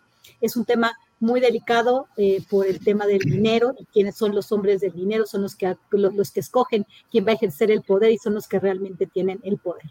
Pareciera ser que Joe Biden en este momento está en una, en una actitud, digamos, como lo dices tú, emocional y que realmente ya no se puede más y que ya nadie podría más, que tendría que, que, parar esta, esta situación. Estos tiroteos cada vez son más frecuentes y bueno, por un lado, algunos políticos piden que, bueno, eh, ahora lo que tenemos que hacer es armar también a los maestros, ¿no? Y hay toda una explicación de por qué esto parece atender a los intereses del, del lobby de las armas. Pero hay que entender también otra cosa que es muy importante. Estados Unidos está, si no al borde de una de un conflicto interno muy importante o como algunos dicen quizás en, un futuro no muy, no muy lejano de otra guerra civil, eh, sí, sí es, está, hay, un problema social muy importante y desde hace un par de años he estado viendo pues un esfuerzo de las autoridades federales de los Estados Unidos de limitar el tema de las armas. La posibilidad que tuvo Marcelo Ebrard de, de, de hacer esta demanda en contra de las, de las compañías de armas por el tema de México y, con el apoyo que tuvo, que tuvo de varios comentócratas en Washington y políticos también, porque se ha celebrado mucho esta decisión, que también eh, tiene que ver con, con, el poder real en los Estados Unidos, que pareciera ser que está en contraposición con el lobby de las armas, pero no estoy tan segura. Eh, los, los conservadores, y hay que ver los dos lados de la moneda, porque también es muy importante no tenemos solamente que analizar un lado porque, porque es complicado todo esto, ¿no? Y, y hasta dónde van a llegar estos límites, pero definitivamente por ahorita el gobierno de los Estados Unidos lo han, lo han hecho muy explícito, el gobierno de Joe Biden eh, siempre el, gobierno demócrata, Joe Biden ha sido eh, también crucial, ¿no? En toda su carrera política establecer algunos, algunas limitaciones, pero no las que se debería, porque también se tiene que enfrentar este lobby. Pero hay una parte muy importante de la población de Estados Unidos que quiere mantener la segunda enmienda y quiere tener el, acceso, el acceso a las armas este, sin, sin ninguna limitación. Esto de sin ninguna limitación pues obviamente eh, beneficia a estas compañías. Em, no creo que, él se esté, esté hablando de forma emocional, sino ya atiende a un plan en el cual si deben de restringirse, tienen mucho, mucho, mucho temor de lo que puede suceder, de la, de, la, del malestar, del, del, coraje, de la división al interior de los Estados Unidos. Lo que pasó el 6 de enero no es, no es, no es, no es menor. Entonces, definitivamente, dentro del establishment estadounidense existe o parece existir una, una, idea de que se hay que limitar eh, la posesión eh, de armas en los Estados Unidos. No sabemos hasta qué punto. El, el, público conservador está muy asustado con esto porque obviamente dicen que viola sus derechos, que quita libertades y que un pueblo sin, sin armas es un pueblo dominado y hacen, y hacen un símil ¿no? a Corea del Norte, a, a Venezuela, a los países que tienen más límites, ¿no? Porque las, las armas, con la prohibición de armas, aquí tenemos también que, categorizar todo esto, ¿no? Son límites a la aportación de armas, más controles de quién puede comprar armas, qué edades y todo esto, porque aquí ahorita en algunos estados ni siquiera hay casi nada más un, background check y puedes vender las armas a quien se, si tú quieras y no hay, un, no, hay un, no hay un seguimiento a la posesión de armas. Es un tema muy, muy, muy importante. Pero de, de todos modos, si se va a plantear una prohibición al uso de las armas, y eso es lo que tiene, tiene, tiene miedo el, el, público eh, más conservador, es que ya no, este, van a, las armas van a terminar en un mercado negro, ¿no? Y también la prohibición, como sabemos, como sabemos en el tema de las drogas, pues provoca mercados negros y provoca que, bueno, es una guerra que nunca va a poder ser ganada, ¿no? Hay que tener mucho cuidado en establecer juicios sobre un tema tan importante, eh, for Columbine, fue una película, un documental muy importante de Michael Moore. Michael Moore presenta los, los orígenes de la violencia en los Estados Unidos, cuáles son las, las, eh, las explicaciones de raíz de lo que sucede en los tiroteos en las escuelas, en, en diferentes espacios, y al final no dice lo que se tiene que hacer es un control de armamento, sino lo que se tiene que hacer es atacar de raíz los orígenes de la violencia en los Estados Unidos, se va a Canadá, estudia eh, lo que está sucediendo en Canadá también, sin muchos controles de armas y cae en la cuenta de que hay otras cuestiones, ¿no? Entonces, por un lado está el lobby, por el otro lado están este, explicaciones más estructurales y por el otro lado también está el objetivo del gobierno federal estadounidense de estabilizar la situación, ¿no? En un momento en el cual se van a tomar decisiones muy importantes a nivel económico, va a haber inflación y bueno, eh, vamos a tener una problemática muy importante. No creo que Joe Biden lo hizo porque, porque, porque se le salió, ¿no? Sino ya hay un plan y ya lo han, lo han comentado las élites estadounidenses. Al más Gracias. Gracias, Guadalupe. Eh, Jorge Torres, ¿qué opinas de toda esta historia que desde luego pues eh, es repetitiva, está siendo repetitiva de este tipo de ataques armados y en este caso afectando a una población mexicoamericana? ¿Qué onda con el control de armas que México está solicitando, que en Estados Unidos lo que nos dice Guadalupe, pues también resulta muy importante toda esa preocupación de las élites respecto a los riesgos de guerra civil, de enfrentamientos, de muchas cosas por el estilo. ¿Qué opinas, Jorge Torres? Pues mira, yo, veo muy difícil el control del armamento en Estados Unidos, eh, es decir, es un, es un pueblo con una cultura de, de, las armas muy arraigado, además de que es un gran, gran negocio. Eh, se calcula que hay alrededor de 400 millones de armas en posesión de los estadounidenses. Eh, hay una estimación de una producción del, del, 2000 a la fecha eh, de 139 millones de armas, es decir, estamos hablando de armas de pistolas, de rifles semiautomáticos como la, la R-15, el que se usó en esta masacre y, y, es muy complicado. Hay, hay, un, hay, una cultura muy arraigada, además del, del negocio que representa, que, que, veo muy difícil que se revierta. Es decir, esta es una historia que hemos visto que se repite, como tú lo mencionabas, cada vez que hay una tragedia de esta naturaleza. Es un debate abierto que se reaviva cada vez que hay una tragedia, pero que no llega a ningún lado. Finalmente los, los lobistas de, la, de las armas pues son los grandes financiadores eh, sobre todo republicanos, pero como decía Guadalupe, también de demócratas. Y pues eso obstaculiza cualquier tipo de, legislación eh, por parte de, republicanos y demócratas, eh, o sobre todo demócratas, que son los que impulsan la regulación del, armamento. Y, lo convierte en algo prácticamente imposible. Vemos en, un contexto de tragedia en Estados Unidos, que se va a celebrar el día de mañana la convención anual de esta Organización Nacional del Rifle en donde pues uno de los oradores principales y uno de los promotores principales del uso y de importación de armamento pues es el gobernador de Texas, donde ocurrió la tragedia. Entonces eh, estará Donald Trump creo que también en, esa, en ese como orador.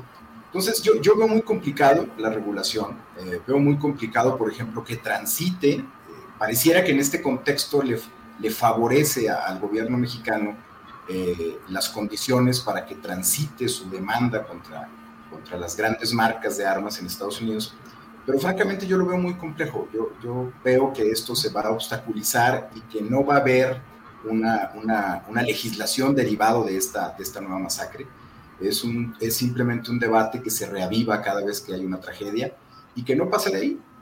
Es, es, es, un pueblo que, que, que le gusta el armamento, compra armas, y hay una producción que genera un gran negocio y que no están dispuestos a perder ese gran negocio que representa la producción y la distribución de armamento. Gracias, Jorge. Ricardo Ravelo, me parecería que estamos en una discusión o análisis parecido al hecho de si puede prohibirse el consumo de drogas. En realidad hay tal público y hay tal realidad nacional e internacional que pues pensar en que se pueda eh, prohibir eh, la distribución legal o ilegal de las drogas, pues parece utópico. Igual será en la cuestión de las armas, Ricardo Ravelo, el pensar en que puede establecerse un control de armas en Estados Unidos y las derivaciones que tendría hacia países como el nuestro. When you're ready to pop the question, the last thing you want to do is second guess the ring. At BlueNile.com, you can design a one-of-a-kind ring with the ease and convenience of shopping online. Choose your diamond and setting. When you find the one, you'll get it delivered right to your door. Go to Bluenile.com and use promo code LISTEN to get $50 off your purchase of $500 or more. That's code LISTEN at Bluenile.com for $50 off your purchase. Bluenile.com code LISTEN. I'm Sandra, and I'm just the professional your small business was looking for. But you didn't hire me because you didn't use LinkedIn jobs. LinkedIn has professionals you can't find anywhere else, including those who aren't actively looking for a new job but might be open to the perfect role, like me. In a given month, over 70% of LinkedIn users don't visit other leading job sites. So if you're not looking on LinkedIn, you'll miss out on great candidates like Sandra. Start hiring professionals like a professional. Post your free job on linkedin.com/people today. Ricardo. No, mira Julio, es un círculo vicioso eh, bastante difícil de, de, de desarticular. Eh, si hay drogas es porque hay demanda si hay armas es porque hay quien las compra. Es decir, si, no, si ese mercado no estuviera estimulado permanentemente por la demanda, eh, pues evidentemente fuera un mercado deprimido, pero es un mercado bollante. Un mercado bollante, eh, como dice Torres y lo dijo Guadalupe, un mercado bollante que ha caracterizado a Estados Unidos, un país bélico que este, fincado su poderío en, esa capacidad de armamento, de construir y adquirir armamento. Este, eso de alguna manera, históricamente, ha contribuido a que Estados Unidos este, sea un país poderoso en el mundo, no solamente en el poder económico, sino en el poder y la capacidad de generar destrucción si se lo propone, porque tiene la capacidad bélica para ello. Ahora, respecto de este gran debate de, las armas, bueno, en efecto, no es la primera masacre que ocurre en una escuela y que propicia a un adolescente. Ha habido incluso niños. recientemente hubo un caso donde un niño disparó y mató a varias personas, y lo mismo en una escuela. Eh, independientemente de la, de, de la salud mental que, que evidentemente no es buena en estos personajes, hay toda una política que, que, no se ha puesto de acuerdo para poderle poner freno a este asunto. Es el mismo caso de México con la violencia, es decir, eh, no nos terminan de convencer los planteamientos de si abrazos o no balazos, si no, eh, no usar la fuerza del Estado, etcétera. Pero bueno, hay un hecho irrefutable, la violencia ahí continúa y continúa eh, subiendo sus, sus decibeles. Lo mismo en Estados Unidos. Eh, masacres van, masacres vienen en escuelas ocasionadas por niños y se hace todo un, un escándalo. Eh, todo el mundo pues se cuestiona por qué no han hecho algo, pero lo cierto es que por, por omisión, por incapacidad, por complicidad o por negocio, no han puesto orden en un grave problema que es la, la disposición de armas la facilidad para adquirir armas, incluso por parte de adolescentes. Eh, yo digo que, que, lo que está faltando es realmente un gran consenso, ponerse de acuerdo en una crisis que hay, porque bueno, seguramente si no hacen algo, pues lo más probable es que en algunos meses pueda ocurrir otra masacre. Yo me pregunto, ¿qué pasa con la seguridad en las escuelas? Si, si, la conciencia en Estados Unidos no está del todo tan, eh, tan eh, clara respecto de que esto es un grave problema que puede repetirse en cualquier momento y que no exista realmente eh, un, rigor en una política pública que por lo menos sea preventiva en cuanto a las revisiones al ingreso de las escuelas por parte de los estudiantes, que pues para garantizar que no lleven armas. O bien es un trabajo a largo plazo, porque también esta cultura es muy difícil de, de desarticular este, de un día para otro. Ahora, la adquisición de armas, en realidad, pues es, tiene dos, dos eh, componentes, es matar, matar por defensa o matar por hacer daño. De tal manera que son las dos, eh, las dos formas, las dos eh, causas importantes para adquirir armamentos. Hay quien lo, lo compra para defenderse ante una situación de inseguridad que implica a lo mejor matar, pero también matar por matar eh, es, un, es un gravísimo tema esto que realmente invitaría a un, a un debate largo y que ojalá se llegue, se llegue a, un, a un acuerdo y un consenso.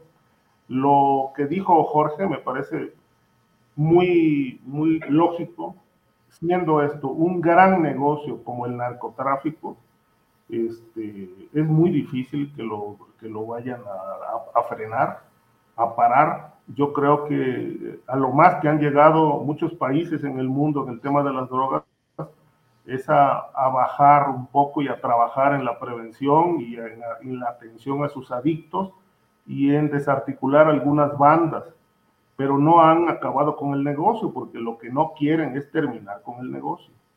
Lo mismo ocurre con las armas. Las armas son un gran negocio en Estados Unidos y en el mundo, de tal manera que no están dispuestos a, pegarle al negocio, de tal manera que hay que seguir lidiando con tragedias. Eh, es decir, cuando los grandes problemas se van al tiempo, como es el caso de las drogas y de las armas, pues nunca se resuelven. Es el caso de estos dos grandes flagelos. Gracias, Ricardo.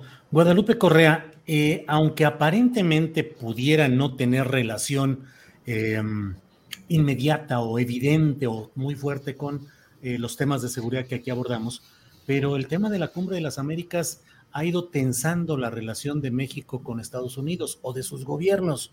Hoy el senador estadounidense, representante por Florida, Marco Rubio, de la derecha, más derecha de por allá, dijo, no creo que Estados Unidos deba, francamente, ser buleado o presionado sobre a quién invitar a una cumbre de la que somos anfitriones.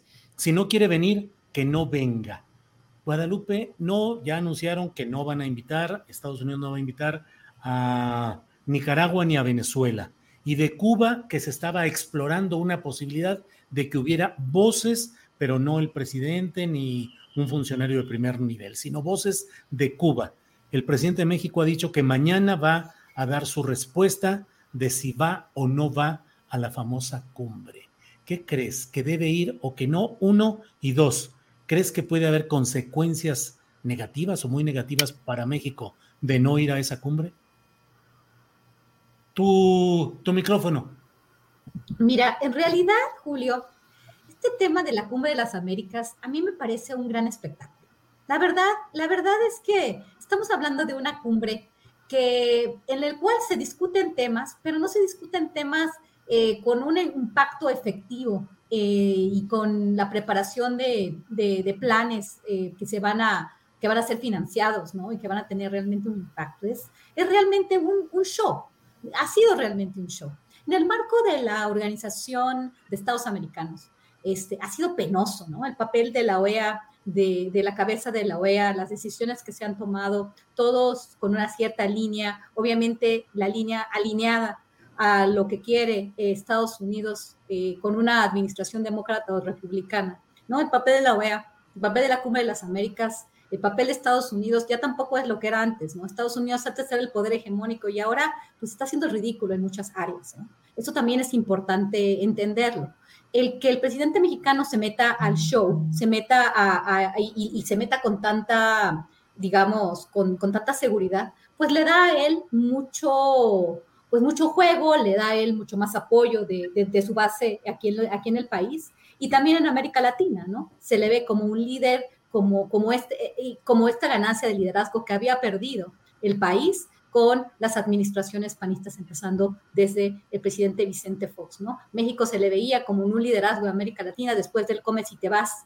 eh, del, bien muy desafortunado de Castañeda y, Vicente Fox, ahí fue donde México empieza a perder, ¿no? Se empieza a vincular únicamente con Norteamérica y pues siguiendo estos designios, ¿no? Que López Obrador haya hecho esto, que no vaya, pues que no vaya, ¿no? Esto le va a dar probablemente al presidente mucho más, eh, mucho más fundamentos para, para seguir presionando. Al final, Estados Unidos y México están, siguen haciendo acuerdos en el tema migratorio, van en el mismo sentido. Estados Unidos, aunque no es lo que era antes, pero sigue teniendo, obviamente México sigue siendo dependiente de los Estados Unidos en, muchísimas cuestiones, y Estados Unidos sigue siendo una economía mundial de primer orden, importantísima. Entonces, finalmente, esto es, esto es una cuestión de, pues, de discurso, de cada quien jugar con, su, con sus bases, con, con, sus, con sus jugadores, con sus aliados. Y a México le sirve, le serviría yo creo que más que no fuera la cumbre, una cumbre que ya no, ya no dice nada en realidad, en una economía que va en declive, en un país que va en declive, su liderazgo va en declive, y en cambio el liderazgo de México en América Latina no va en declive, va en la misma línea de los gobiernos progresistas o de izquierda en América Latina, pero pues va a la cabeza, va, va, va, va, bien. Entonces no debería, no debería de ir.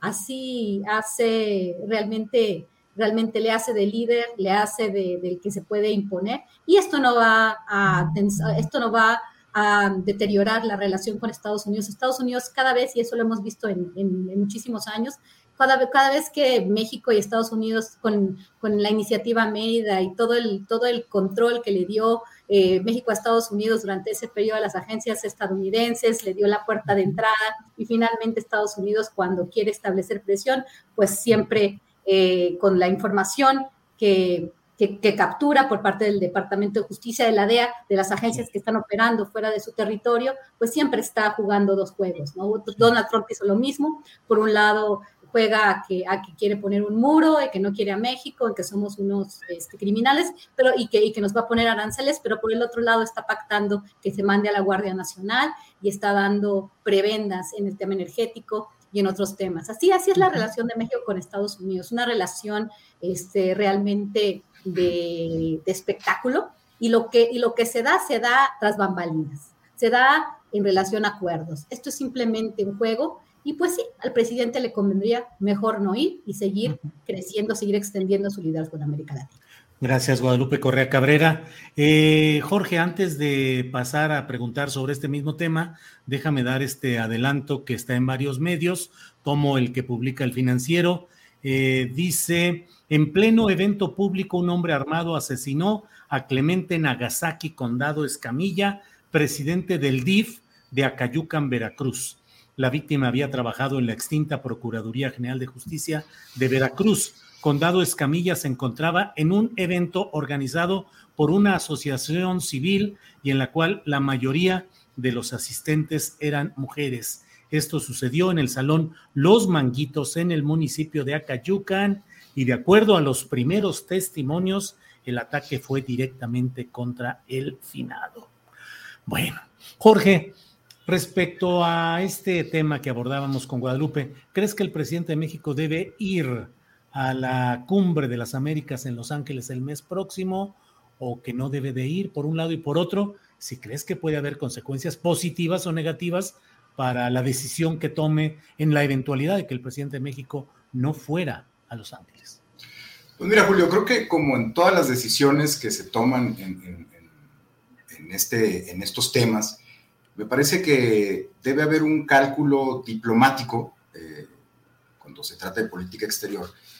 Y cuando eh, después de ese cálculo diplomático, valorar si ir o no ir. Pero me parece que no ir simplemente por querer colocarse como el, líder eh, o tratar de, desenterrar lo que en su momento México representó en América Latina, ese liderazgo que, que tenía con los países de América Latina por su política de no intervención, etcétera, y su política de cooperación, pues me parece que es eh, más que beneficiar a, México o al gobierno del presidente López Obrador, pues lo, podría perjudicar. Eh, si no hay una razón de fondo de por qué el comportamiento que está asumiendo, es decir, un comportamiento de rebelión frente a Joe Biden, a quien le urge tener eh, en la cumbre de las Américas una cumbre que no se ha caracterizado por ser de grandes acuerdos y de, de grande impacto, en, los, es decir, con efectos de gran impacto en la realidad, como decía Guadalupe, pues sí, de alguna manera es una cumbre que implica acuerdos diplomáticos, encuentros, y eso al final de cuentas, para un país como México, que termina estando sometido por las características que, que tenemos frente al gigante estadounidense, pues es como tratar de jugarle al, Goliat este, en este caso, y me parece que tiene más que perder que, ganar, Julio, si, si va o no va. Eh, me parece que no sé si debería de ir a estas alturas del partido, además ya ni siquiera es un asunto de que quiera o no quiera, es un asunto de que él em, empeñó su palabra en función de lo que tomara, de las decisiones de los estadounidenses. En este caso ya dijeron que no iban a invitar a Nicaragua ni a Venezuela, y el presidente tendría que pues mantener su palabra y negarse a ir, no porque le convenga o no, ese es el problema cuando se toman decisiones así. Ya no le queda de otra más que decir que no va. Eh, si mañana dice que siempre sí va, pues entonces su palabra estaría en entredicho, porque ya se había comprometido a no ir si no se invitaba a estos tres países, pero bueno, a dos de ellos ya no los invitaron. Entonces, ese es el problema en, la diplomacia cuando eh, sin un objetivo concreto, tratas de entrar, como dice Guadalupe, en este juego eh, con los estadounidenses. Y, me parece que el presidente ya cayó en su propia trampa. Vamos a ver cómo sale de ella mañana, dependiendo qué es lo que diga, qué decisión tome, pero me parece que él se, se, puso una trampa solito y cayó en ella y pues va a tener que hacer malabares en caso de que asuma eh, ir a la cumbre, va a tener que hacer malabares dialécticos para, para explicar por qué sí va, pero me, parece que sí tiene más que perder su gobierno que, con este tema, con este enfrentamiento diplomático de alguna manera, o esta rebelión diplomática, eh, en una cumbre que a Joe Biden particularmente le interesaba. No, me queda claro exactamente por qué este, le interesa tanto a Joe Biden esta cumbre, pero, pero le interesa mucho y, en ese sentido eh, me parece que la intervención de López Obrador desde hace unos días eh, haciendo estas afirmaciones, metieron un ruido muy, muy fuerte, muy poderoso hacia, hacia, hacia adentro de la organización de la cumbre, que yo francamente no creo que Joe Biden y el equipo estén muy contentos con lo que ha hecho el, presidente López Obrador. Ya veremos mañana qué es lo que, qué es lo que dicen. Gracias, Jorge. Em, por favor, Ricardo Ravelo, tu opinión. ¿Debe ir o no debe ir el presidente de México a esta cumbre? Uno y dos, habría consecuencias positivas o negativas en cualquiera de las hipótesis. Ricardo. Mira, Julio, eh, coincido con Guadalupe en el sentido de que esto es un, es un gran teatro. Este, y el presidente López Obrador eh, está haciendo muy bien su papel de actor. Eh, evidentemente, pues, es un doble discurso el diplomático, el del presidente es un doble juego. Es decir, eh, después de lo que pasó con la reforma energética, donde tenían un discurso endurecido en el sentido de que no iban a ceder a, las presiones de Estados Unidos, eh, que la reforma iba a ser este, para privilegiar eh, la, la rectoría del Estado sobre los recursos energéticos. Bueno, después de la de la visita de, John Kerry a México, pues todo se definió. Y finalmente, bueno, en el Congreso se decidió lo conveniente y el PRI hizo el trabajo que requería López Obrador, votar en contra para que la reforma se mantuviera de acuerdo con los intereses de los, eh, norteamericanos y de sus empresarios que están invirtiendo en ese renglón. Nada más el presidente pues jugó las cartas, es decir, asumió una postura ambigua, este, primero muy endurecida y defensor de los intereses del país, y luego ya no dijo nada. Cuando votaron, pues los acusó de traidores a la patria, pero hasta ahí. Es decir, no mantuvo el, el discurso rijoso por semanas como ha ocurrido en otros temas, ¿no? Simplemente se guardó silencio y se acabó el tema. Bueno, una situación similar, pues ahora el presidente tiene que jugar también. De cara al país, tiene que dar una cara perdón, tiene que mostrar una posición, una posición crítica, una posición de desacuerdo, de estira y afloja, ¿no? Es decir, ese es el, el actor político que nos está diciendo, no estoy de acuerdo porque yo quiero que se incluya a todos los países, eh, pero bueno, ignora o no, perdón, deja, deja pasar o pasa por alto el hecho de que ni Daniel Ortega Nicolás Maduro pueden ir a Estados Unidos. Entonces, eh, por un lado, porque tienen órdenes de aprehensión, entiendo los dos, por distintos temas. En el caso de Cuba, la relación es muy tirante con Estados Unidos todavía.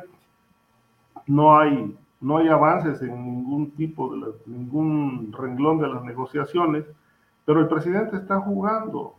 Al final, eh, ¿qué puede pasar? Que no vaya, pues no pasa nada creo yo que finalmente los intereses entre México y Estados Unidos están muy bien alineados.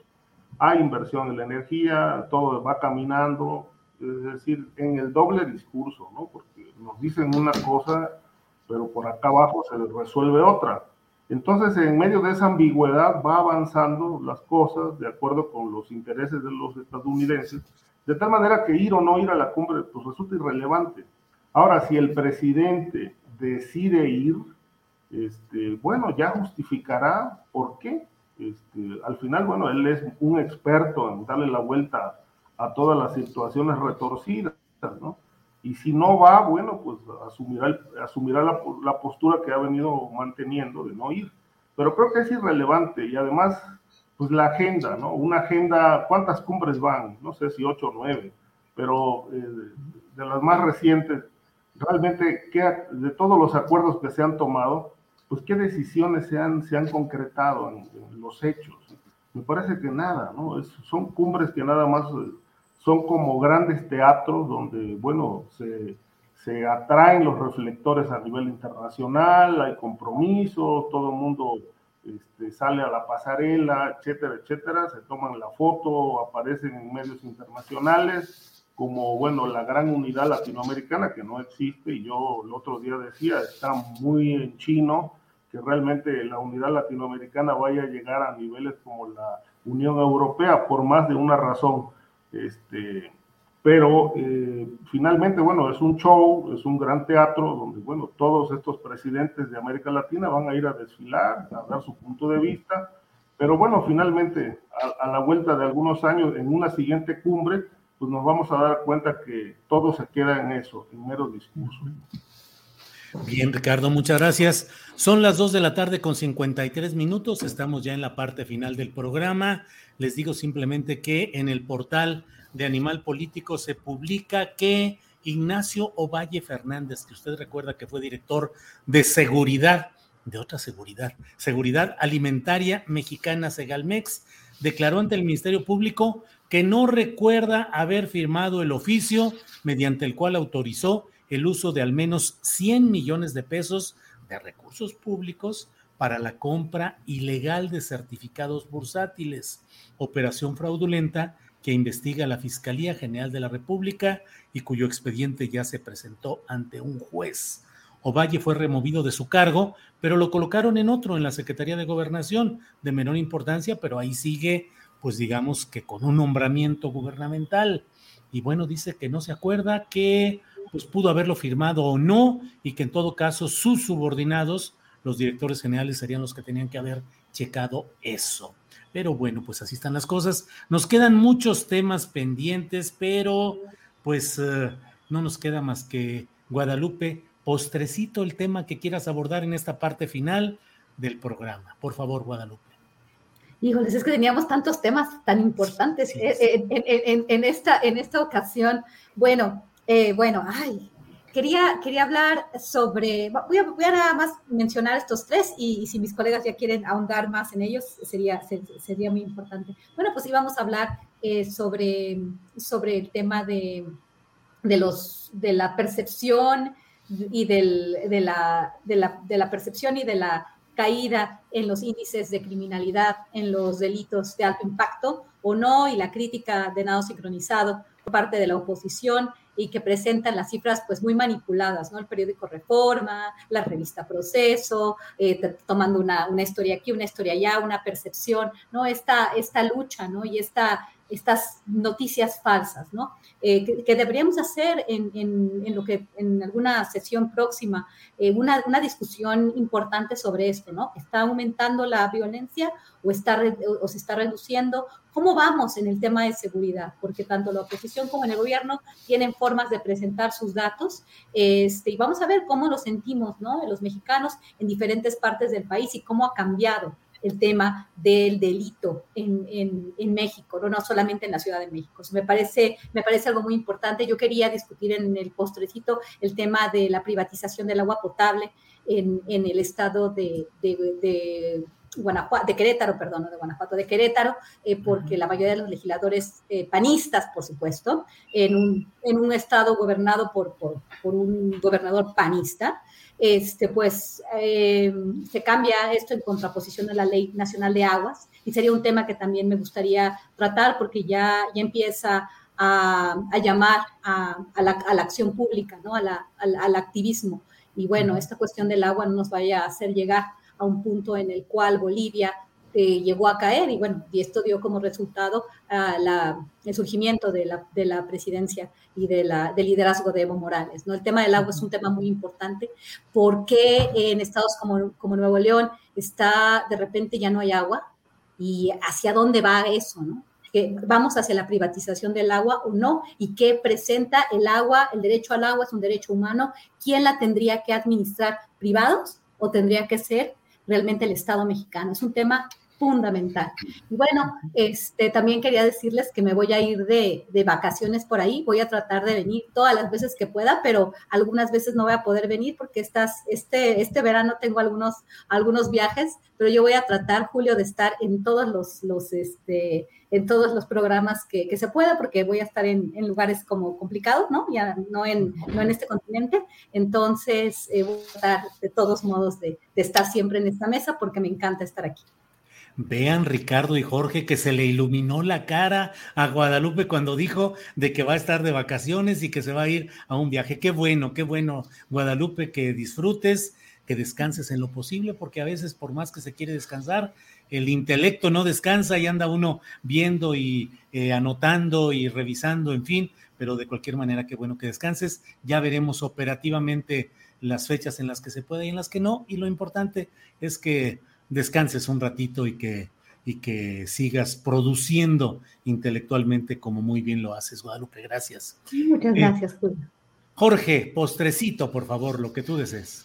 Pues mira, me, me gustó mucho lo, lo, que dijo Guadalupe, me parece que el tema eh, repasaría un poco estos temas, lo que dijo Guadalupe sobre el agua me parece que es fundamental, es un tema que, que no se le ha dado la importancia que tiene y que, digamos, en, algún momento decíamos que va a tener en el futuro. En este caso es un, es un problema ya real del presente y, me parece que ese es un gran tema. El tema de la percepción de la violencia, eh, si bien todos los gobiernos han usado las estadísticas para manipular los datos y presentarnos, eh, pues que han estado trabajando bien y que los homicidios van a la baja, en fin, todo lo que nos dicen los discursos de los gobiernos, de los diferentes gobiernos a lo largo de, del tiempo. Eh, y por otro lado, la presentación de los adversarios, en este caso veía, veía, por ejemplo, la mañanera, donde el presidente decía que iban a la baja, mencionaba algunos datos que ya Rosa Isela eh, había mencionado días antes, y por otro lado, la primera de, reforma, donde eh, ponían ahí que un asesinato cada 15 minutos, en fin, hay, hay esta guerra de cifras en donde, pues, eh, eh, cada uno está en su papel, ¿no? El gobierno tratando de justificar que sí está haciendo algo por la, por la seguridad del país, la oposición tratando de, meterle ahí el pie al, gobierno, pero por otro lado, me parece que la sociedad eh, cada vez se, se está viendo de pronto como este caso como el de Celaya, en donde la percepción vuelve otra vez a generar este ánimo de que la violencia va creciendo, o por lo menos de que la violencia se mantiene en un nivel de brutalidad que no, que no baja.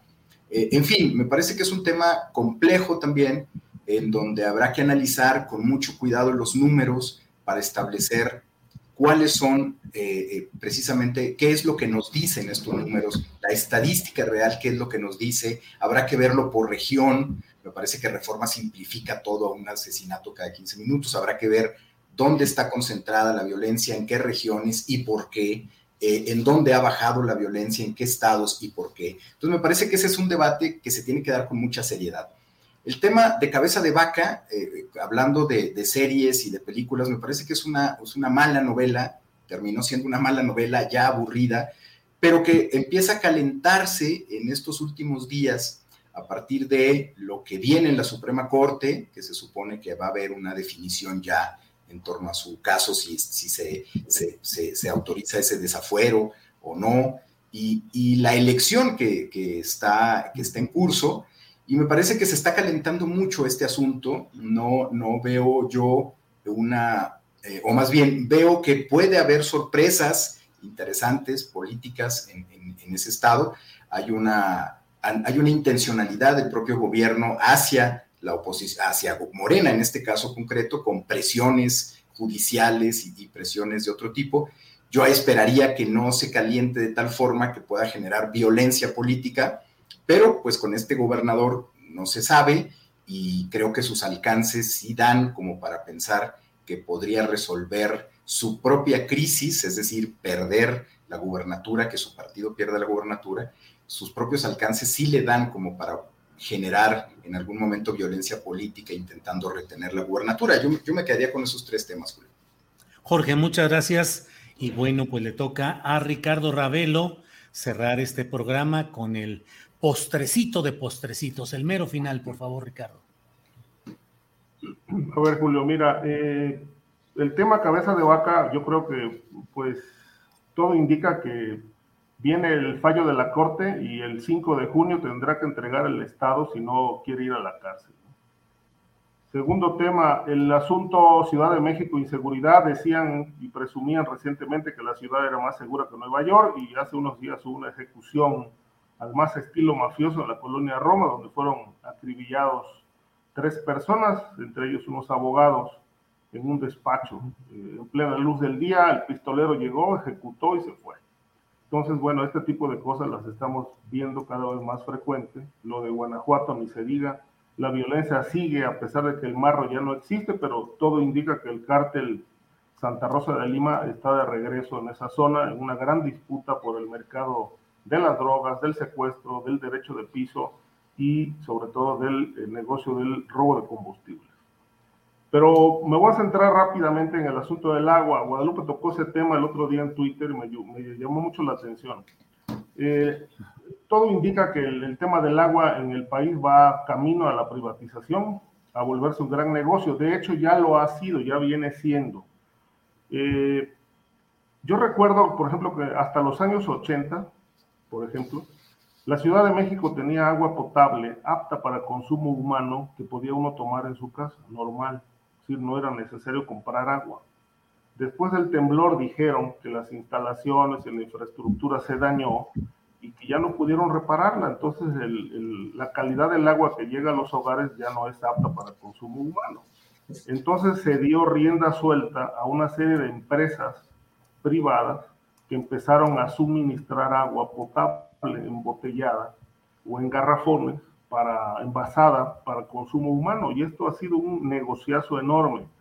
Pero la infraestructura nunca se reparó ni se ha hecho nada por devolverle a la gente el privilegio de tener agua potable apta para consumo humano en sus hogares, como ocurre en algunos países de Europa, donde gran parte de la economía se apoya porque los gobiernos eh, eh, dan el agua gratuita. Si uno va a un restaurante, por ejemplo, pide agua, agua simple para tomar y dan agua de la llave, y es agua apta para consumo. Pero el negocio viene siendo todavía más bollante porque, por ejemplo, en el sexenio de Vicente Fox, eh, y tuvo la, pues la, el privilegio uno de sus amigos de Fox, de apellido Sarco Duckerley, un empresario allá de la zona sur de Veracruz, y le concesionó un río en Tamaulipas para suministrar agua a Nuevo León y otros estados. Le concesionó un río y él decía, yo soy dueño de un río y ese es mi, mi, este, mi aportación, mi, mi, mi, beneficio por haber apoyado la campaña de Vicente Fox. En la comarca lagunera, precisamente allá en Torreón, hay una gran polémica por el tema de la empresa Lala, porque se ha apropiado de los bancos de agua. Y, y, hay una polémica porque la sequía ahí es tremenda. Y entonces Lala se ha apoderado de todos los mantos. Y bueno, esto es un tema por resolver también, como el caso de Coca-Cola, en, Chiapas, que cuando instaló su planta, pues dejó sin agua a decenas de comunidades que siguen sufriendo escasez. Entonces, eh, eh, hay, un, hay un gran problema en el país con el tema del agua. Hay arrebatos de territorios que son ricos en, mantos de agua. Eh, se sabe que Estados Unidos tiene mucho interés en los bancos de agua dulce del sur de México. en fin, entonces ahí hay una serie de cosas que yo creo que se van a ir polemizando y hay que estar muy atento con el tema del agua, porque el tema del agua va camino a quedar en manos privadas y extranjeras. Sí, Ricardo, toda la razón, toda la razón. Es un gran tema. Hemos dado aquí tribuna a voces que hablan sobre lo sucedido en Querétaro, que es una muestra de la premura con la que estos eh, poderes, en este caso el Congreso dominado por el panismo y a iniciativa del propio, con la participación del propio gobernador panista Mauricio Curi, pues en un abrir y cerrar de ojos privatizaron, que es legalizar lo que ya estaba funcionando, que era la apropiación del agua por parte de desarrollos inmobiliarios de lujo que ya estaban operando y ahora con esta reforma legal, pues quedan simplemente apalancados. Todo un tema.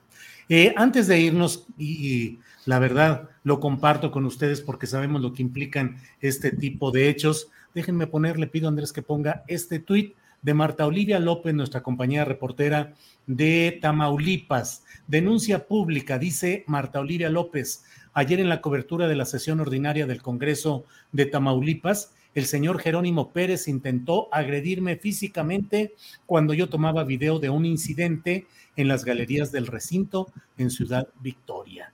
He dicho con mucha frecuencia que debemos tener mucha solidaridad y atención a lo que sucede con Marta Olivia López, directora del portal en un 2x3, y de Carlos Manuel Juárez, de Elefante Blanco, que son la excepción periodística que está informando con rigor, con honestidad y con crítica de lo que pasa allá. Pero que no se atrevan los, eh, ni las cabezas sean de vaca, de buey, de burro, de lo que sea, que no se atrevan a tocar a nuestros compañeros periodistas, porque este tipo de amagos pueden ser el inicio de escaladas que sabemos que de dónde se originan. Así es que, señor Francisco Javier García Cabeza de Vaca, meta orden y no se atreva a tocar a nuestros compañeros.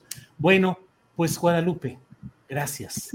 gracias, muchísimas gracias. Sí, nada más, rapidísimo. El tema de Tamaulipas es, es, complicado.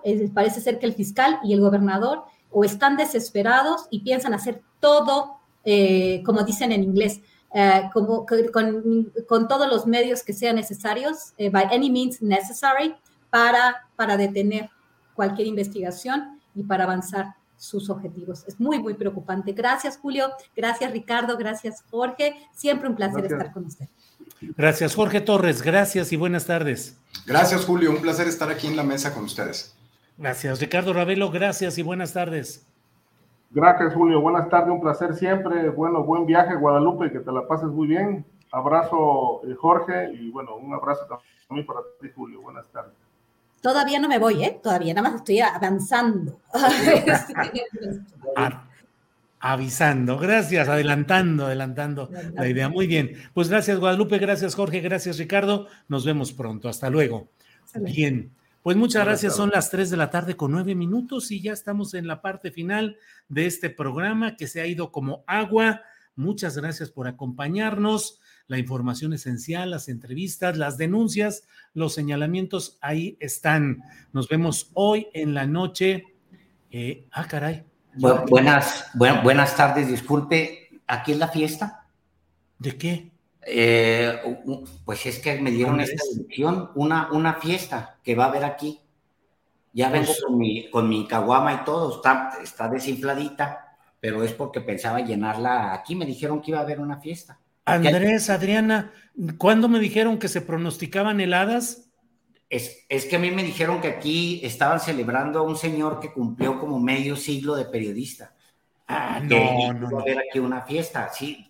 Digo, no, puede ser. Yo, la persona que veo aquí, tiene como medio siglo de edad completa, ¿no? De periodista. Pero usted, ¿qué? ¿Usted lo conoce? Pues tengo, tengo algunas noticias de él, algunas noticias se me han dado de, de él, nomás que sí tengo curiosidad, yo tan joven, este, de, de, saber cómo se ve a alguien que tiene 50 años de periodista. ¿Usted cuántos años tiene? Eh, no, no, pues yo no rebaso los 30, con, con mucho respeto. ¿De periodista? No, no señor, de, de, de, así como me ve. Oiga, ¿qué anda usted haciendo aquí, Alejandro Páez Varela? Digo, ¿no ve usted que estoy yo aquí? Eh, ¿No sabe usted el sacón de onda que me da cuando ya estoy, bueno, sí, como no, y nos vemos, bla, bla, bla?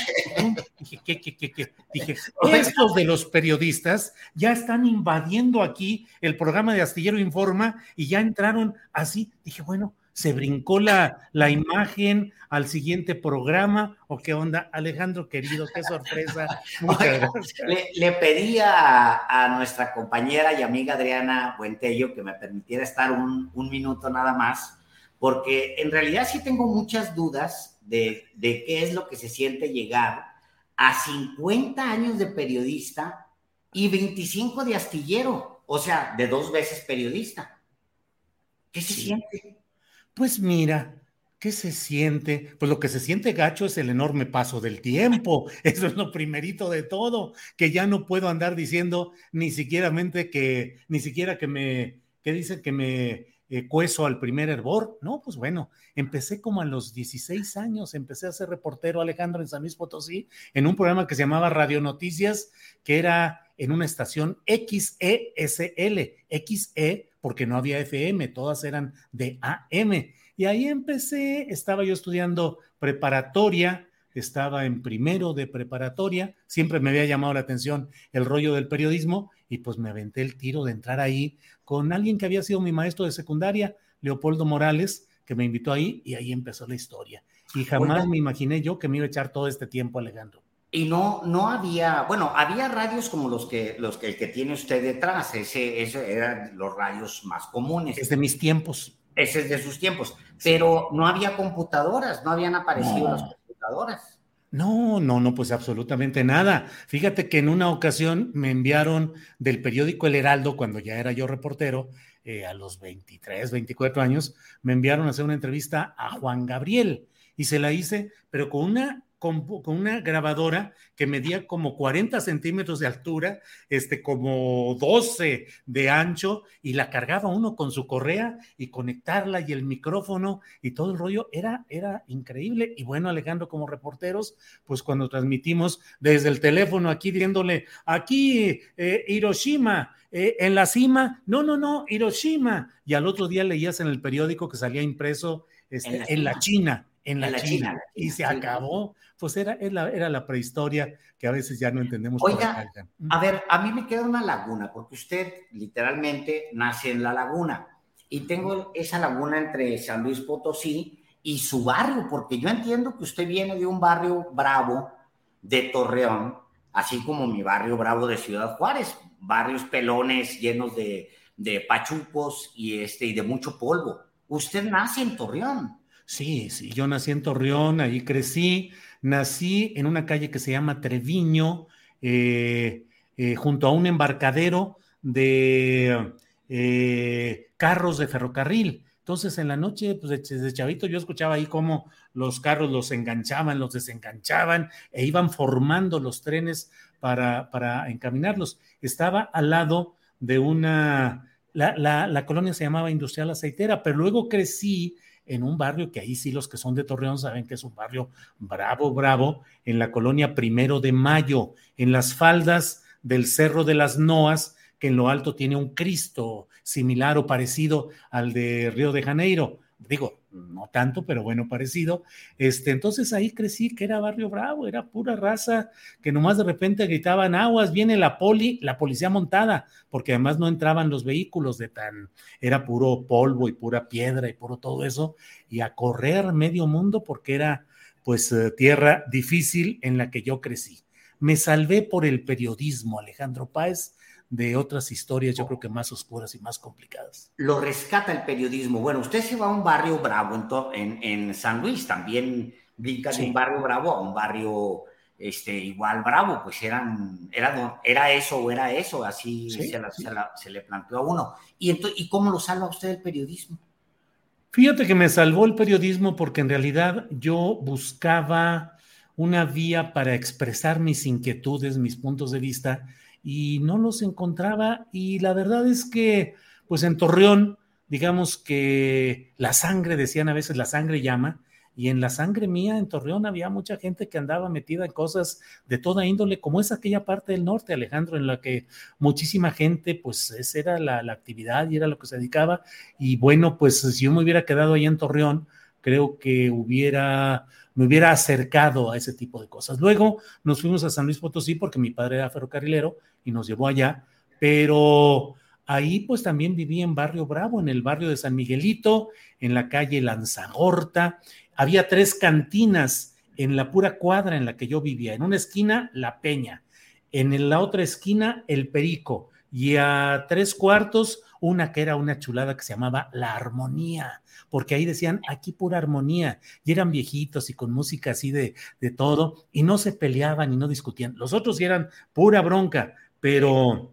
Y bueno, fui creciendo, estudié derecho, tuve una vida intensa en la política universitaria, eh, estuve a punto de ser agente del Ministerio Público, por eso digo que el periodismo me salvó, porque imagínate que hubiera terminado yo con mi fusca de un lado y dedicado a menesteres de quién sabe qué índole. No, no, lo, no lo veo de fusca usted, fíjese, no lo veo. Eh, bueno, pues sí, pero imagínese, agente del Ministerio Público Federal, que era lo que estaba encaminado a lo que yo podía haber sido saliendo de la Escuela de Derecho de la Facultad de Derecho de San Luis Potosí, y en la espera de que se resolviera ese asunto, se abrió por circunstancias una plaza en el Heraldo de San Luis Potosí, que no tiene nada que ver con el Heraldo de México, y me dijeron, ¿por qué no le entras? Y dije, bueno, mientras se resuelve lo otro, pues le entro aquí a este asunto, ¿y qué cree? Ahí me quedé.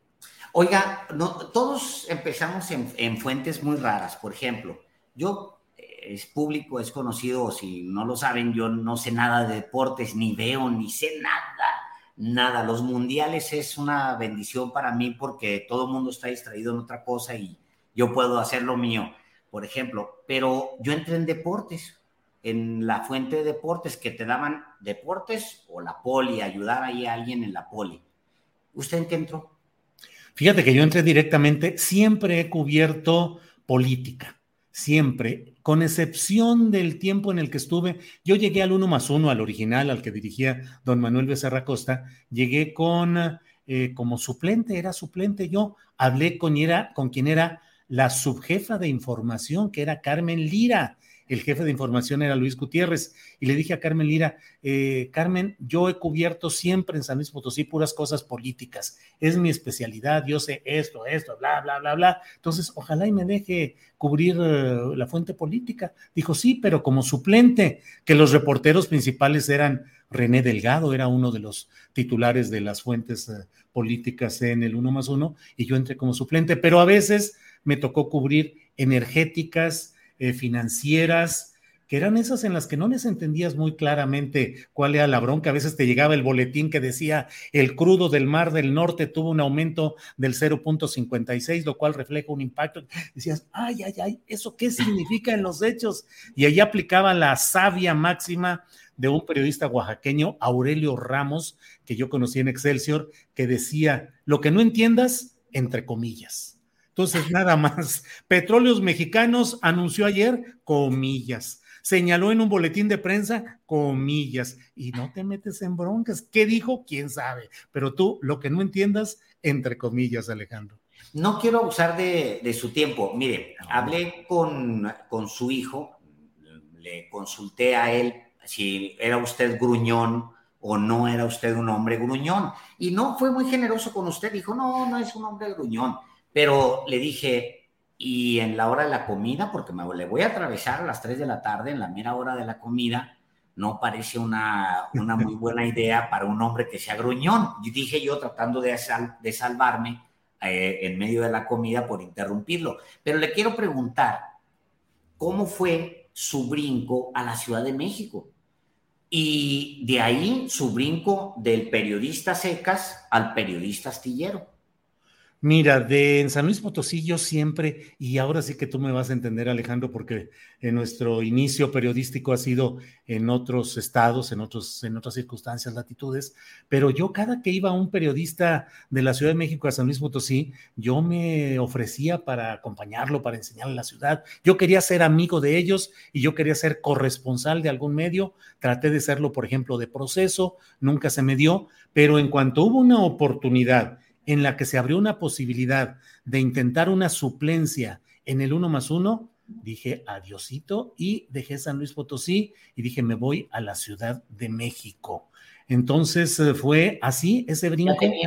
¿Ya tenía, novia usted en ese momento? Sí, ya tenía novia que era. ¿Y luego cómo le hizo? ¿La dejó nomás o qué? No, ella me dijo, no, vete Julio, sin problema. Tú... No, no, no, platicamos, digo, platiqué. Yo siempre he sido muy cuidadoso de la información, muy todo. Entonces, hasta que estaba todo definido, le dije, oye, eh, tengo esta oportunidad, hay una chance en la Ciudad de México para irme, eh, voy, a, voy a hacer esto y voy a estar viniendo aquí a la ciudad de San Luis y vamos a seguir en contacto y todo, pero eh, ya tengo todo arreglado y me voy a ir a la Ciudad de México. Y estamos hablando de, su esposa, de su esposa, sí, de Ángeles. Sí, sí, de Ángeles. ¿Se agarró usted sus chivas eh, y vámonos a la Ciudad de México. Sí. Y ella se quedó allá. Ella se quedó allá y a los 10 días ya estaba de regreso yo en la ciudad de San Luis Potosí, porque a Carmen Lira, mi jefa, que fue quien me abrió las puertas y que fue pues mi, mi compañera como jefa, no, no, no en igualdad de circunstancias, sino ya como jefa, pues siempre me ayudó en muchas cosas. Y le dije, eh, jefa, eh, tengo novia en San Luis Potosí y quiero desde luego conservar el noviazgo. Ayúdame a que trabaje 10 días seguidos, porque en el uno más uno se trabajaban 5 días, se descansaban 2. Déjame 10 días para irme 4 a San Luis. Y dijo, adelante. Y así quedé yo trabajando desde el principio, 10 días y 4 de descanso. De tal manera que un día como hoy, que es jueves, podía salir yo a las 6 de la tarde, escribía de volada, eh, mandaba las notas, agarraba un carro que tenía un Atlantic, me subía a él y me iba a San Luis Potosí y llegaba el jueves en la noche con Ángeles para ir a una fiesta o para ir a cenar o para andar ahí de vagos. Y me estaba entonces viernes, sábado, domingo, lunes y el martes en la mañana a las 5 de la mañana agarraba mi carrito y me venía a la Ciudad de México y llegaba a las sesiones que tenía que cubrir del Senado de la Cámara de Diputados yo no sé si conociste a un compañero, el Cochito, le decían que era el jefe de fotocopias en la Cámara de Diputados y en el Senado, y llegaba corriendo, Cochito, ¿qué hay de fotocopias? ¿Qué hubo de la, de la chacaleada? Aquí está todo lo que hubo en el día y hacer las notas y a conseguir todo. Así me lamentaba. Entonces, a veces en son de broma le digo, Ángeles, Ángeles, me casé por amor, pero también por cansancio, porque me la pasaba yendo y viniendo cada 10 días. Oiga, ¿y astillero por qué? ¿Tiene una, historia el nombre? Sí, sí, sí, astillero.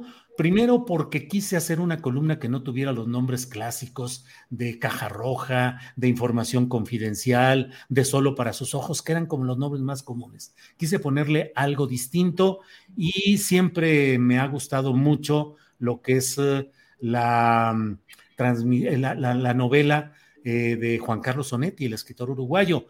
Y cuando yo escribí Astillero hace 25 años, me pareció que México era como el astillero que se relataba ahí. Es decir, el astillero es la historia de una ciudad, una población que creció al amparo de un astillero que se fue, fue decayendo, se acabó, pero los que se quedaron seguían jugando a aparentar, a simular que todo seguía igual. Entonces, el que había sido el gerente técnico y el que había sido el gerente eh, de contabilidad, entraban con su manojo de llaves cuando ya no había nada más que papeles eh, eh, remojados por la lluvia, eh, sin vidrio las puertas, pero abrían las puertas con todo cuidado, se sentaban y decían, señor gerente técnico, tenemos una solicitud de Tampico en México para hacer un presupuesto sobre esto y esto otro. Ah, caray, no tengo el suficiente personal, pero lo vamos a considerar. Eso era México, creía yo hace 25 años. Creo que se ha ido confirmando y por eso le puse Astillero, que en el fondo también es eh,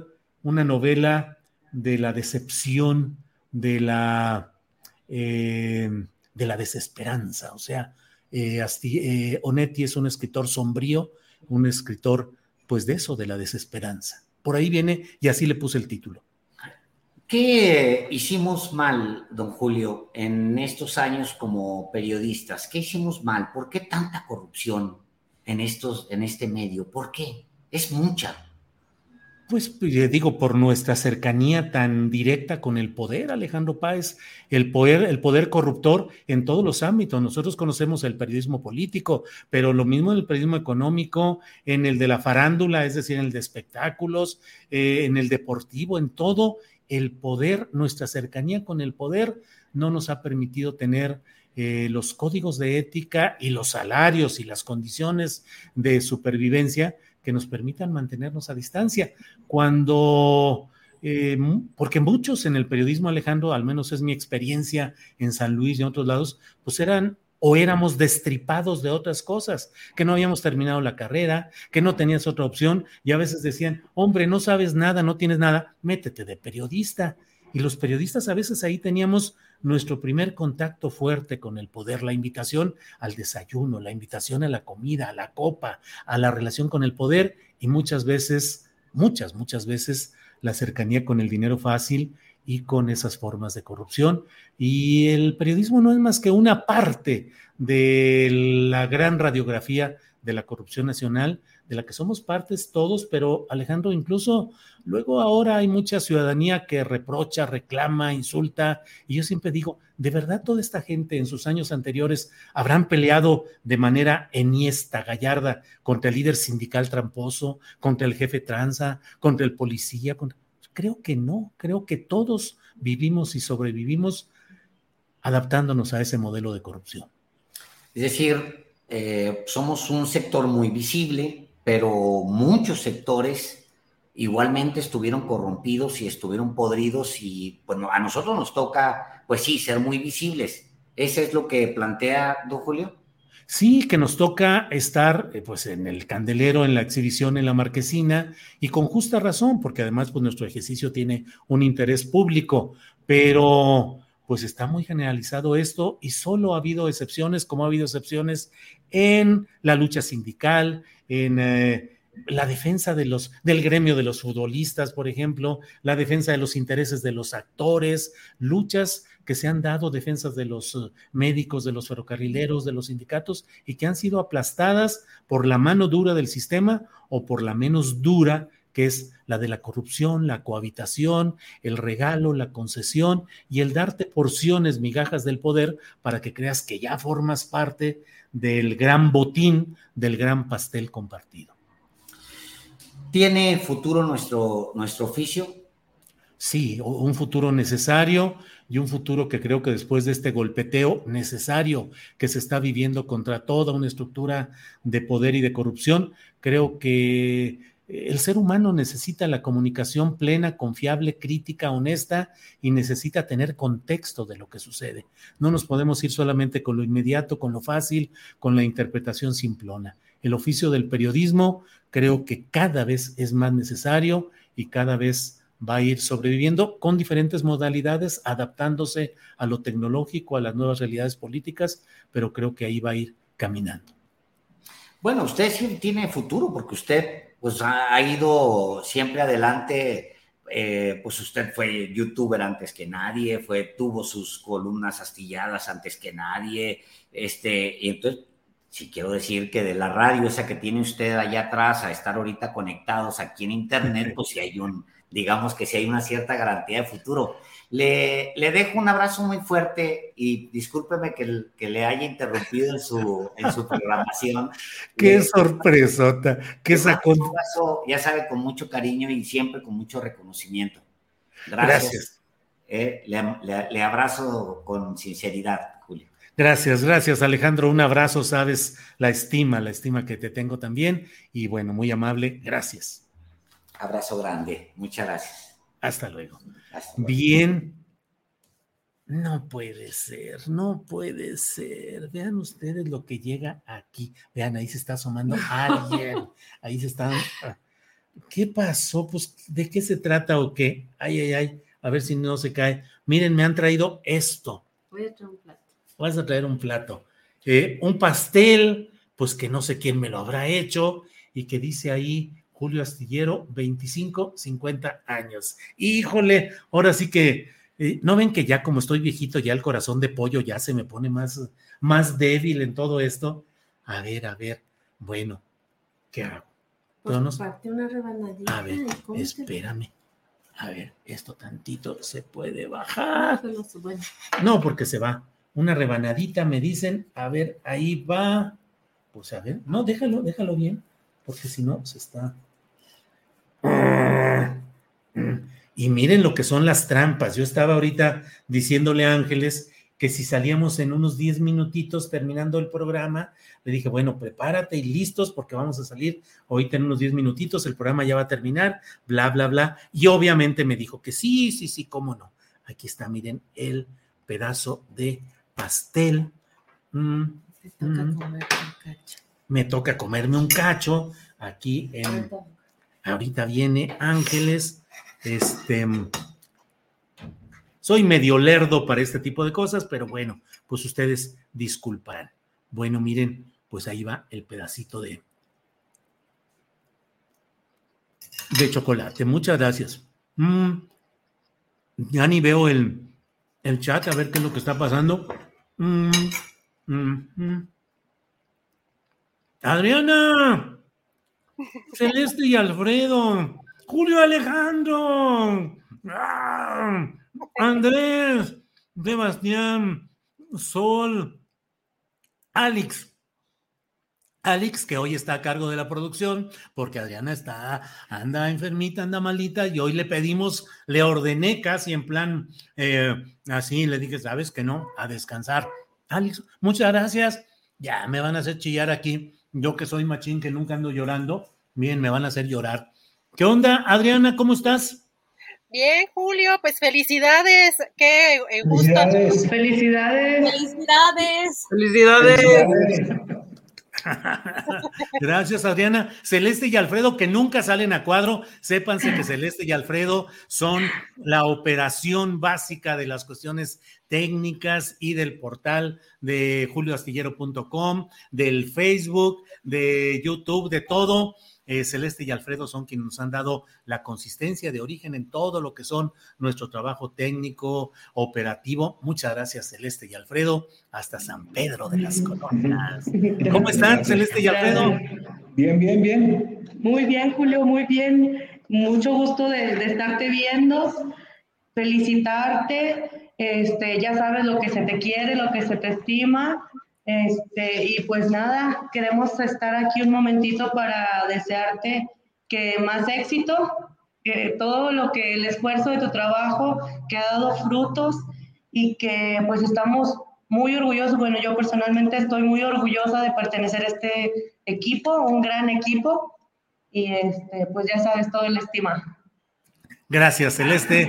Alfredo. Julio, bueno, primero para felicitarte por los 50 años como periodista, sobre todo porque siempre has hecho un periodismo diferente, que siempre ha estado con las causas que casi nadie escucha, que casi nadie pone atención, como los pescadores, los desplazados, las mujeres, las madres buscadoras, eh, los obreros, eh, campesinos, todos aquellos oprimidos por esos poderes políticos y económicos que solamente tú les has dado voz. Bueno, a lo mejor hay alguien más, pero tú siempre le has dado voz a ese tipo de personas. Y felicidades por ese periodismo que nunca ha estado sometido a ningún poder económico de inmobiliarias, de empresas radiodifusoras, de televisoras, de eh, monopolios, conglomerados. Tú siempre has sido por la causa de los que casi nadie escucha. Muchas felicidades por eso, por esos 50 años, Julio. Gracias, Celeste, muchas gracias. Y acá este vato que está aquí, ¿quién es? Dice Julio Alejandro. ¿Usted quién es, oiga? No sé, ¿lo conoce? Pues mm, su cara se me hace conocida a mí, fíjese. Este, ¿qué onda, Julio Alejandro? ¿Cómo estás?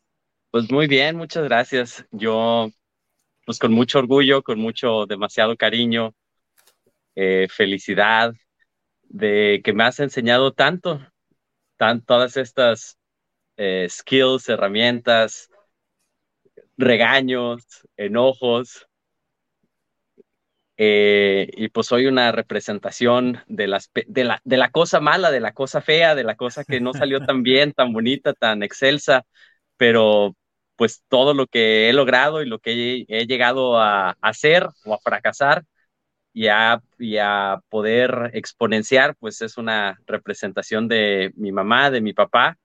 Y pues muchísimas gracias por haberme metido en, en el área del periodismo, de ser increíble y desproporcionadamente eh, annoying, eh, eh, molesto, en, precisarme cómo se escriben las notas, la, hiperprecisión que tienes, que es verdaderamente em, increíble, pero pues todas estas herramientas me las he llevado a través del mundo, a través de mi vida y pues muchísimas gracias por todo lo que has hecho por mí y por el amor y el cariño que nos tienes a mí y a mi hermana. Julio Alejandro, muchas gracias. Un beso, lo sabes, con todo el amor de mi vida. Andas por allá en Oxford, según eh, entiendo, así es que un abrazo y un beso como siempre, Julio Alejandro, en tu cabecita. Siempre te digo besos en tu cabecita. Muchas gracias, Julio. Te, te quiero mucho. Alex, ¿cómo vas, Alex? Hola, buenas tardes. Felices primeros 25 años, señor Julio. A, cuenta de los muchos que vengan todavía, Alex, vamos a tener mucha trayectoria juntos. Serán muchísimos más. Muchas felicidades, muchas felicidades, don Julio. Gracias por enseñarnos a todos, todos los que vemos el programa, todos los que lo seguimos desde hace tiempo, por ser el gran periodista que es, también por ser un gran maestro en este camino del periodismo. También me ha enseñado mucho, igual todos los del equipo, creo que todos los días vamos aprendiendo algo. Muchas gracias por abrirme la puerta en este espacio. Igual es un gran maestro, una gran persona y un gran, gran periodista. Muchísimas felicidades, señor Julio. Felices Gracias. Gracias, Alex, que se encarga de las redes sociales. Es, eh, ha sido un gusto trabajar con ella en toda esta etapa. eh, y bueno, ahí vamos caminando. Hoy hizo su debut en la producción y todo salió muy bien. Gracias, Alex. Andrés, Andrés querido, ¿cómo estás? Muy bien, gracias Julio. Y este, pues yo nada más quiero externar mi reconocimiento, este, porque, bueno, pues ayer eh, sabía que ibas a cumplir 25 años de la columna, pero no sabía que tenía 50 como periodista. Entonces, este, bueno, pues reflexionando, este, pues tú ya eras periodista cuando yo todavía ni nacía.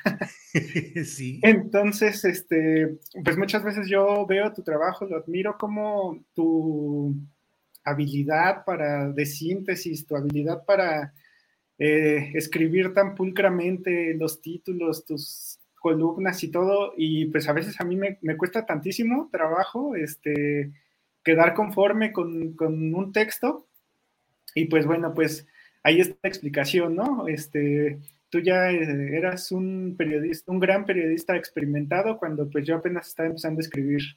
Entonces, pues, eh, igual que los demás, te, te, reconozco que pues he aprendido mucho de ti, sobre todo pues ahorita en este eh, equipo me siento muy, este, afortunado, como han dicho muchos futbolistas, cuando ya les toca jugar con los cracks, ¿no? Cuando ya entran a un equipo donde eh, estaban los jugadores que ellos admiraban de niños, pues así ahora me toca a mí, este, pues ya estar aquí en este equipo, ¿no? Este, aunque sea, este, pues tratando de, imitar o de, de seguir tu ejemplo. Andrés, muchas gracias. Andrés, Andrés se encarga de las transmisiones, que es toda una bronquita. Antes estábamos con otra plataforma, ahora estamos con StreamYard eh, y todo. Hemos ido caminando todo este tiempo con mucho respeto al trabajo de Andrés, que además él hace notas y hace información para el portal y para muchas cosas. Aquí todos hacemos más o menos de todo. Así es que, Andrés, muchas gracias por todo, de verdad. Eh, Ángeles Guerrero se asoma. Bueno, Sol, no estabas ahorita, así es que me brinqué con Ángeles. ¿Al fin te asomas, Ángeles? ¿No va a hablar? ¿No vas a hablar, Ángeles Guerrero? No, sí, pero primero va Sol. Bueno, a ver, Sol, tú vas, a ver, que está ahí en su pastelería y repostería. Sol. Sí, Oli, Oli a todo el mundo. Este, la verdad es que he estado quitando un poco la cámara porque, porque además yo ya saben que soy bien chillona y ya lloré. Entonces, pero bueno, solamente quiero, eh, pues obviamente ya sabes todo el amor, el respeto y el orgullo que tengo de ser tu hija. Este, y nada más quiero decir pues que si hoy tú dejaras de ser periodista, si hoy tú dejaras tu columna, dejaras todo lo que en lo que trabajas, aún así serías un ejemplo increíble de hombre, de ser humano, de papá. Y. Ay, perdón, yo soy bien chillona, pero bueno, y pues nada, este.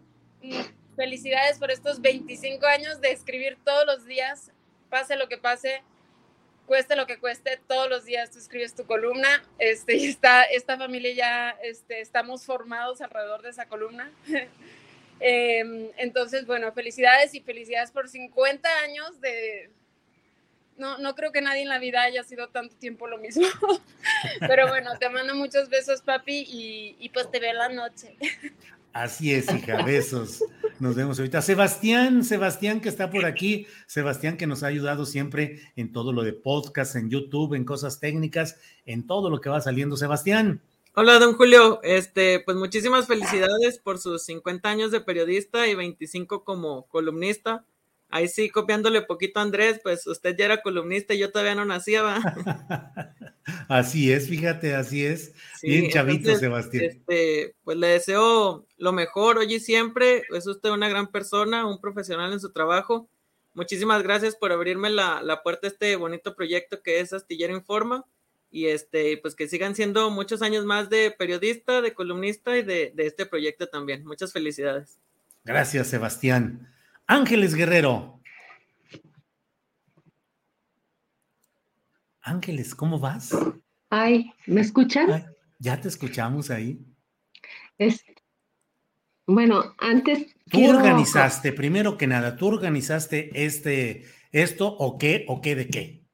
Claro que no, claro que no. Salió solito, ¿verdad? Se dio solito. La gente sola dijo, nos vamos a organizar, ¿o qué? No, déjame decirte, eh, a eso iba.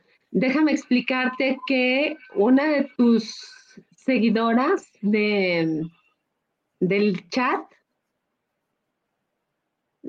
no sé si se escucha eco, bueno, una de tus seguidoras eh, mm, le pidió a Sol que te hiciera un pastel y es el pastel que tienes ahí enfrente. Ándale. Sí. Y, Ileana, Ileana Lara. Ileana Lara, sí, sí vi ayer que estaba, digo, siempre está participando Ileana Lara, muchas gracias. Bueno, pues hay que agradecerle a Ileana, este, ella es gran promotora de, lo que estamos haciendo este día. Ella es. Entonces, muchísimas gracias, nada más a Ileana, sino a toda la gente que está conectada ahorita, que este, son un encanto de veras.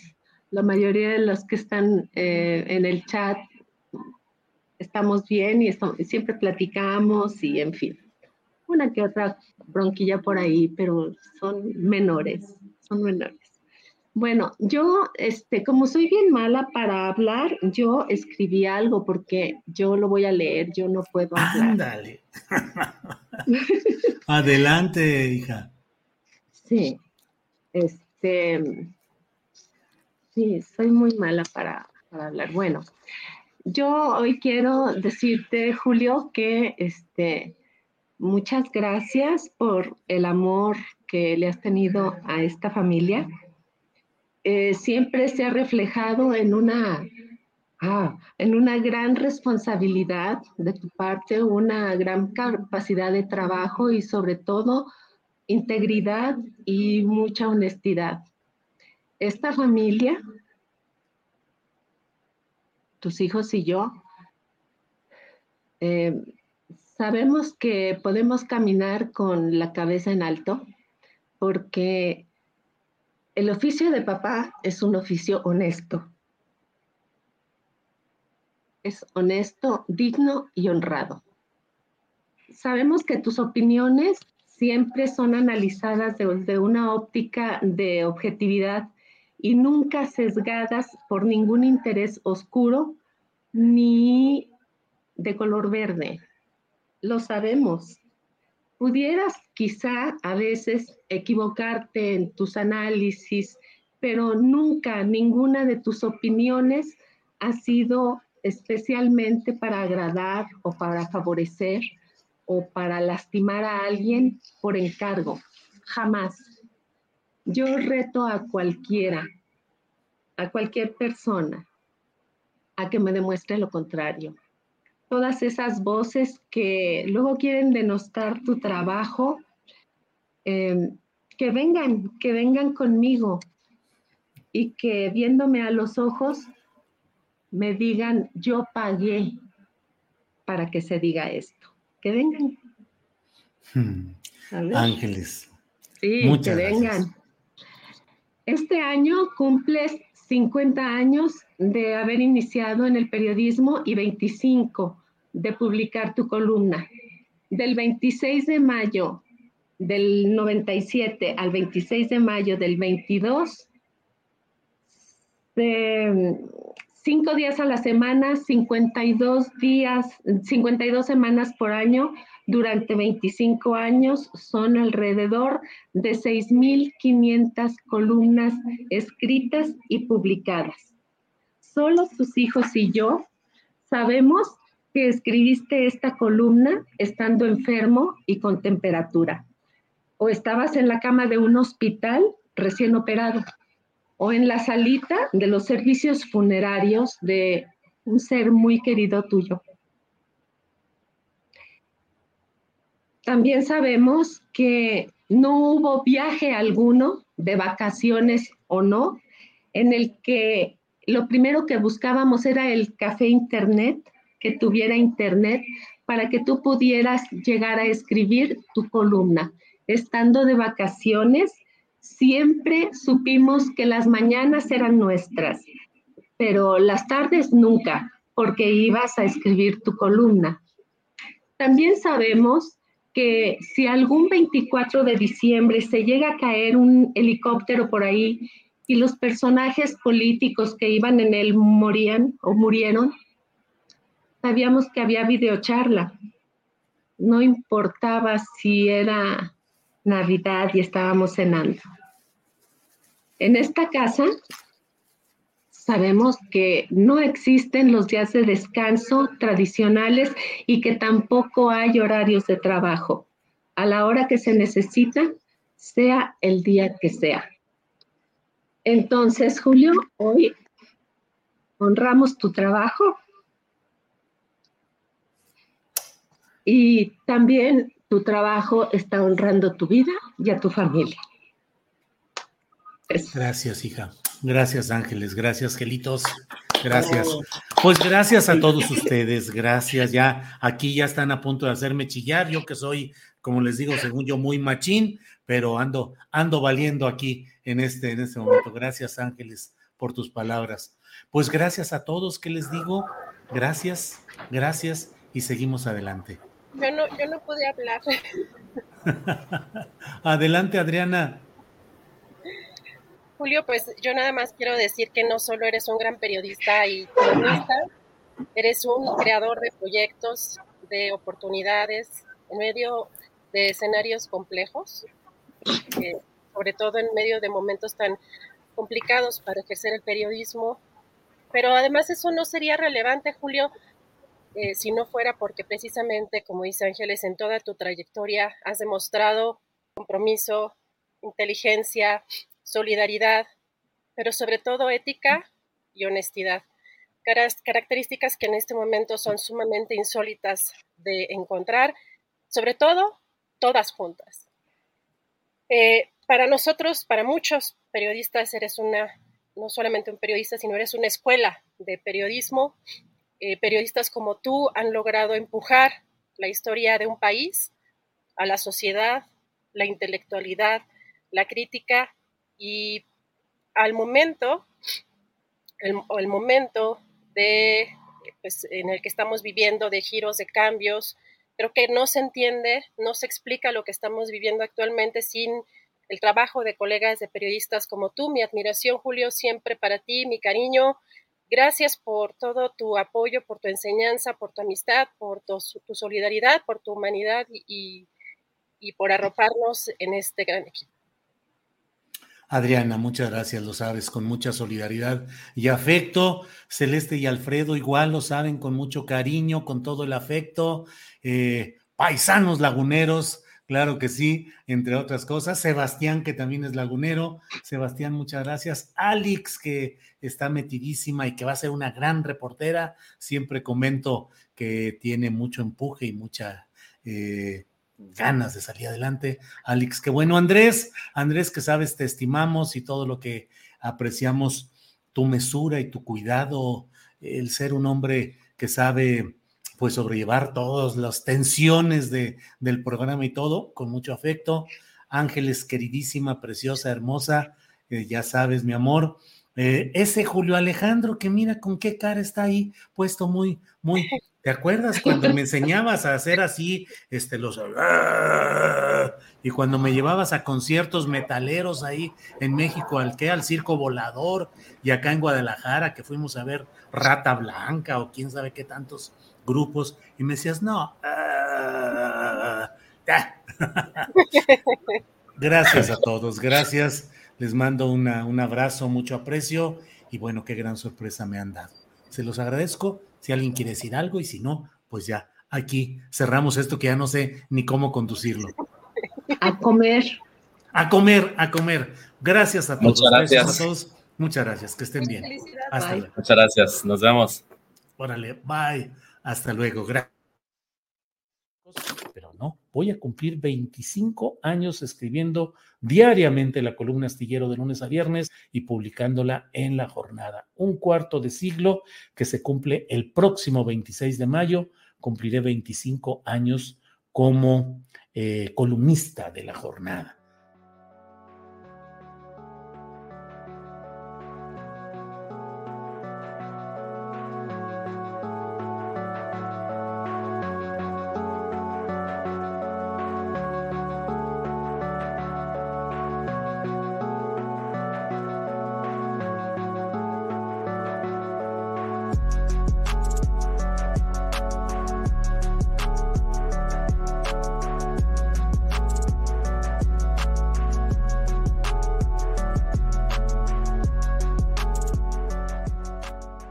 Soy Julio Astillero, director editorial del Grupo Radio Centro y lo...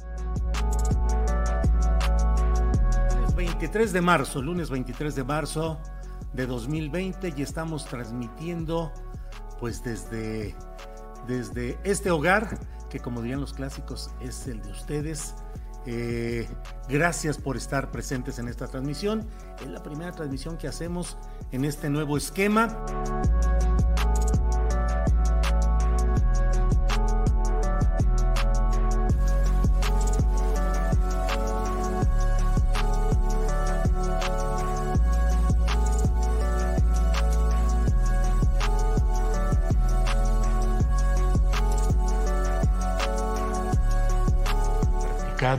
A lo largo de décadas de ejercer un periodismo crítico, independiente y honesto en todos los casos, sin excepción.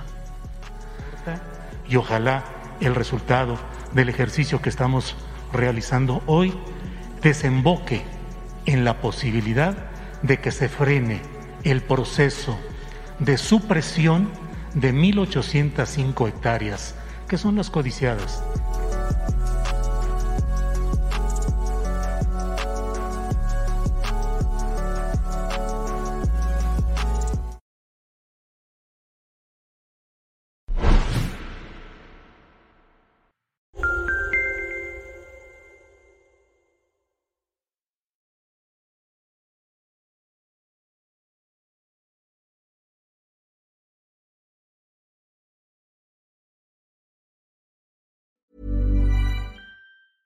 ¿No se merece tu familia lo mejor? Entonces, ¿por qué no los mejores huevos? Ahora, Egglands Best están disponibles en deliciosas opciones. Huevos clásicos, de gallina libre de jaula y orgánicos de Egglands, que ofrecen un sabor más delicioso y fresco de granja que le encantará a tu familia. En comparación con los huevos ordinarios, Egglands Best contiene la mejor nutrición como 6 veces más vitamina D, 10 veces más vitamina E y el doble de omega 3 y B12. Solo Egglands Best. Mejor sabor, mejor nutrición, mejores huevos. Visita egglandsbest.com para más información. Para que te enteres del próximo noticiero, suscríbete y dale follow en Apple, Spotify, Amazon Music, Google o donde sea que escuches podcast. Te invitamos a visitar nuestra página julioastillero.com.